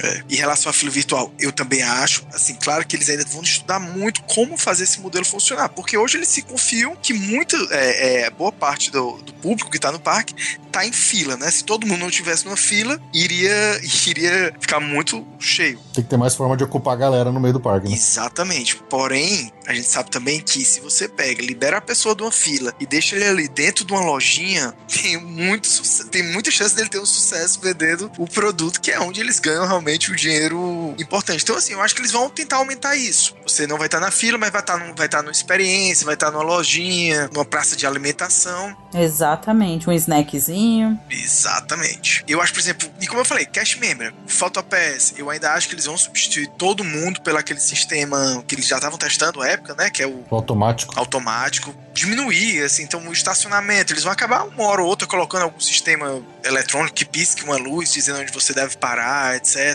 Eu acho que eles vão, vão aproveitar a deixa pra dar uma, uma, uma enxugada bastante nisso aí. Porque, querendo ou não, agora a gente sabe que tem relação com o sindicato, essas coisas, então eles meio que conseguem agora uma, Uma brecha, né? uma brecha pra pensar nisso. O uso de máscara. Sendo bem sincero, eu acho que ainda vai ter por um tempo. Acho que mesmo depois da vacina, pelo menos na parte assim imediata, não vai ser que chegou a vacina, tá liberado todo tirar máscara, não. Ah, não. Acho que ainda vai ter um tempinho. Será que as pessoas vão ter que apresentar um certificado, alguma coisa de que tomou vacina pra poder entrar sem máscara, se for o caso? Ou eles ainda é. vão exigir que todo mundo use máscara independente disso? Exatamente. O álcool em gel, eu acho, é, o álcool em gel eu acho, vai, vai estar sempre disponibilizado, mas vai ser que no final ninguém vai mais estar nem lembrando onde é que estava o álcool em gel. eu acho que as, as rides daqui para agora, eles já vão pensar em ter uma estrutura maior para fazer o distanciamento, então talvez um carrinho maior, é, um espaço mais distanciado para eles conseguirem funcionar de uma forma mais otimizada. Eu acho que eles vão começar a própria questão de fila, da divisão, de como anda, para que lado. Eu acho que eles vão começar agora a, a pensar mais dessa forma. E o Fast Pass, vocês acham que volta? Tem que voltar. Prefiro não pensar. Não, tem que voltar, tem que voltar. Que. Meu! Tem que voltar. Por favor. É, a gente espera muito que volte, né?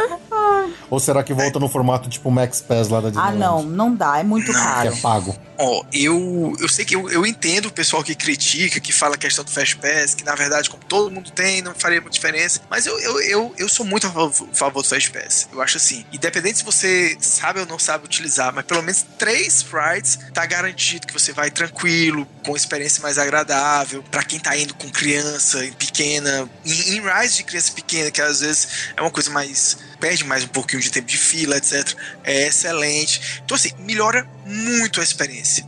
Bastante mesmo. Eu acho que eles devem, espero, pelo menos, que eles mantenham, né? Ou a questão da fila virtual, né? Se eles conseguirem pelo menos essa, essa tornar isso viável de uma forma também agradável, que também não adianta nada você chegar no parque, fila virtual, daqui a 5 horas eu vou. Aí não dá. Não dá. Você vê, mesmo a fila virtual do Rise, ele. Você, quando dá o seu horário, você ainda vai ficar uma hora na fila. Sim. Quer dizer, você ficou na fila virtual, tudo bem, que lá você não tá deixando de ficar em outra fila. É, é, um, é um esquema diferente, mas cê- quando te chegou o seu horário que você acha que você vai no ride, é que você tem uma hora de fila. É, meio sofrido, né? No Universal Studios, hoje, que eles estão aplicando mais as filas virtuais, eles permitem que você fique em até duas filas virtuais simultaneamente. Com as casas, as casas ah, do, do Halloween Horror Nights Light que eles fizeram, eles acrescentaram um terceiro. Então as pessoas agora podem ficar em até três filas virtuais, sendo que uma delas é a, é a casa. casa. É, ou seja, é, é um esquema interessante. Da mesma forma que você reserva três Fast Pass com antecedência, você pode ficar em três filas virtuais. Acaba sendo que eu, eu acho que fica meio que um elas por elas, né? De repente é uma, é uma forma, né?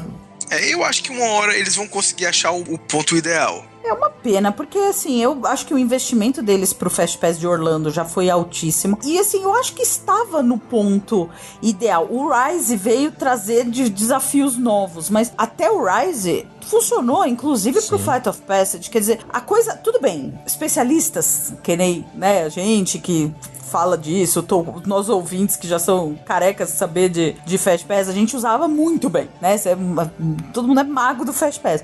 Mas era bom pra todo mundo, até pra quem não sabia usar tão bem. Alguma coisa tirava. Era bom. É bom. É, é- é difícil não Gente, ter. até de papel é bom o, o online, então que você marca com antecedência. Por mais que todo mundo tenha, é adianto, nem todo mundo tem as mesmas prioridades, né? Exatamente. Exatamente. O fato de uma pessoa ter prioridade para pro que é importante pra ela é muito bom. Às vezes a pessoa não quer ficar na fila, ou ter um idoso, ou ter uma criança, mas é uma forma de ir sem muito sofrimento numa atração mais concorrida. Eu, eu não vejo como. E o Max, eu acho terrível a ideia Max da o Max Pass né? da Disneyland, alguma coisa paga. Porque ah, eu sei que aí já é choro de brasileiro, mas um ingresso agora de quatro dias da, da Disney, de adulto, uma média, tá dois mil- 2.500 reais. Na Disney, na, Calif na, na Califórnia, você vai dois dias, geralmente. Então são. Você multiplica por dois dias. Em Orlando, você vai geralmente cinco, vai quatro ou cinco. Faz a conta de quanto ficaria. 20 Ih, dólares 20 por dólares pessoa por, por dia. pessoa por dia. Num parque que você vai cinco vezes. Uma família média de três, quatro pessoas. Num ingresso que você já pagou 2.500 reais. A menos que eles barateiem o ingresso. Eles não vão baratear o Eles não ingresso, Felipe. Não Felipe. vão baratear Eu o sei que ingresso. não. Felipe. Eu sei que não vai acontecer. É igual, é igual cobrar por mala, né? Você acha que vai ba- baixar o preço da passagem? Não, É. mas isso é só a NAC que achava. não vai baixar. Então eu, eu acho uma. A ideia de fazer um Fast Pass pago em Orlando, nossa, é de arrepiar os cabelos mesmo. É, eu também acho. E assim, não, não é só choro de brasileiro, gente. Não é só brasileiro que vai pra lá. E mesmo que fosse, é uma grande parcela que vai. Sim. Então tinha que pensar com carinho, né? É. Exatamente. Imagina, são no câmbio atual, um dia de Max Pass é, são, seriam em torno de 110, 120 reais Por pessoa, por né? pessoa. Uma família de quatro, 500 reais. Para cinco dias, mais 2.500 reais. Ah, Mas o- outro kit de ingresso é, é É. muito caro. É muito caro. Qualquer dia a gente vai voltar como, como era quando abriu o parque, né? Que você paga o Paga o ingresso. ingresso, paga a atração. E paga por cada ride. É. É uma tristeza. É meio que um, um buraco sem fundo essa coisa do, do gasto. Eu falo, eu, eu abri a agência há sete anos. Quando eu abri, o maior gasto de uma viagem pra Orlando, de uma família, era a passagem. Hoje, a passagem é fichinha. É. De longe é ingresso. De longe é o ingresso. Então a passagem virou a segunda, segunda ou terceira despesa, dependendo do hotel que a pessoa quer ficar. O caro é o ingresso. O ingresso é. O, que subiu o ingresso é absurdo. É absurdo. Não, e, e lembrando que não é só ingresso, é tudo que envolve. Então, assim, o estacionamento. É. Eu acho que no 2009 você nem colocava no, no teu orçamento. Ah, não vou nem botar aqui. Hoje em dia tá o quê? 26? 26 dólares? Por aí. 20, 25. 20, 25 ou 26, Pois é, alguma coisa 25, assim. é. Então a gente tá falando de mais de 100 reais, né? 120. Pois é, e aí você vai juntando, né? É o estacionamento, é o Fast Pass, é a alimentação, é o souvenir, fica cada vez mais complicado. É o tip do, do garçom. Sim. Nas nossas primeiras idas pra Orlando, a gente trazia malas de compras. Agora é assim: gostou de uma coisa? Vê bem se é essa que você quer comprar. sabe? A gente, a gente- Você compra uma desistindo de outra, né? Exatamente. A gente virou a mãe, né? Tem que fazer A gente- escolhas. Cada escolha é uma renúncia. Sabe, a mãe fala assim: você pode escolher um brinquedo. Agora a gente é com a gente mesmo. Você pode escolher um souvenir. Escolha bem.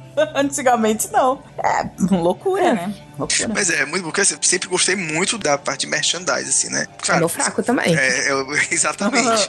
Camisa, assim, de ride eu sempre achei muito bom. Então, nossa, eu me lembro 2009, 2012, 2013.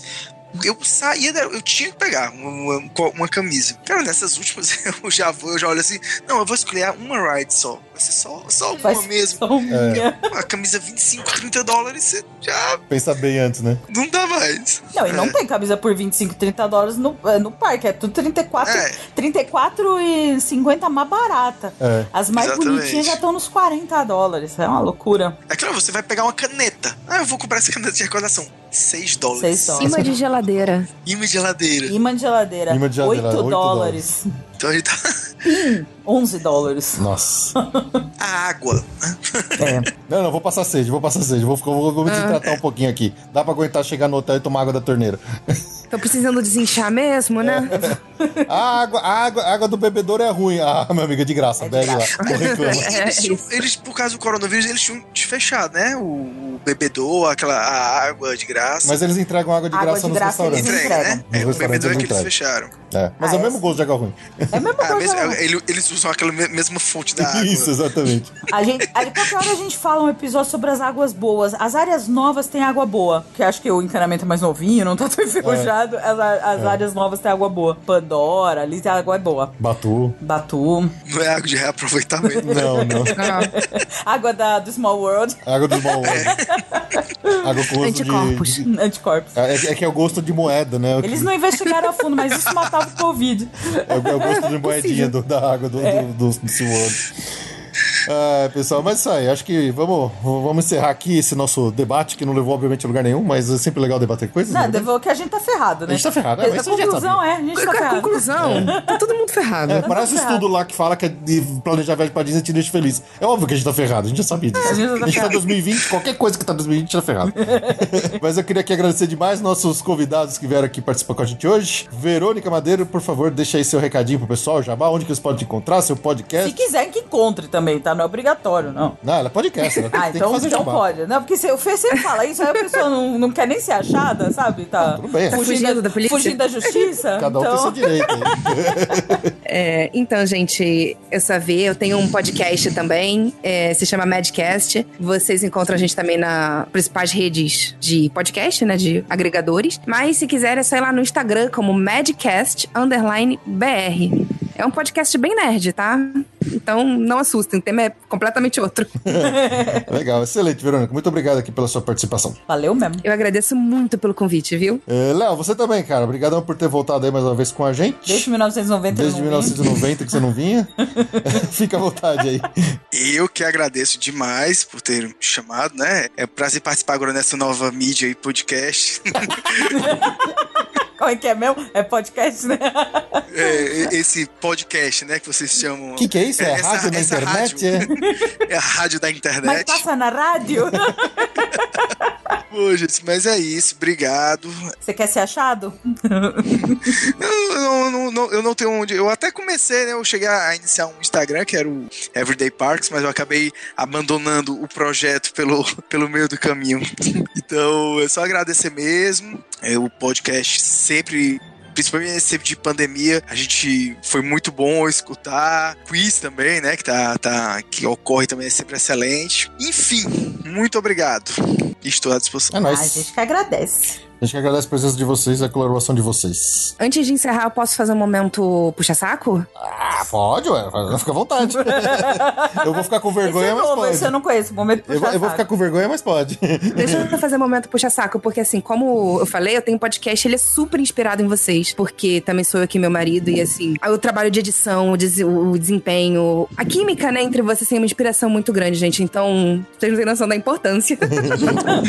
Que é, juro que eu já mostrei pra- o podcast de vocês pra todo mundo que eu conheço mais um pouco. Ai, que legal. Ah, muito obrigada. Eu ó. já, eu já ouvi o Madcast, eu acho os temas que vocês abordam muito legal. Achei muito interessante a forma que vocês fazem. Ah, obrigada, eu vou até chorar parabéns. aqui, gente. Meus parabéns. Continue, continue com o trabalho firme. Não é, não é fácil, não é, não é Não. simples. É, um podcast é, uma- é um filhote que exige muita, muita dedicação. Então, eu desejo que vocês tenham Muito ah, sucesso sucesso e e, que. anos vindouros aí. Isso, é isso aí. Ah, obrigada. E assinem o PicPau. Opa, Eu- Assinem o pique-pau. Ah, meu Deus, eu mato o Felipe, viu? que coisa infernal. é excelente. Um é, é o maior investimento que vocês podem fazer na vida, gente.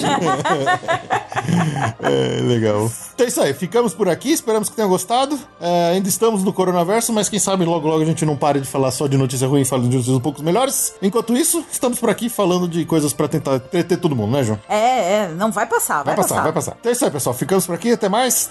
Nos vemos daqui a duas semanas. Tchau, tchau! Tchau. Tchau, tchau. Tchau.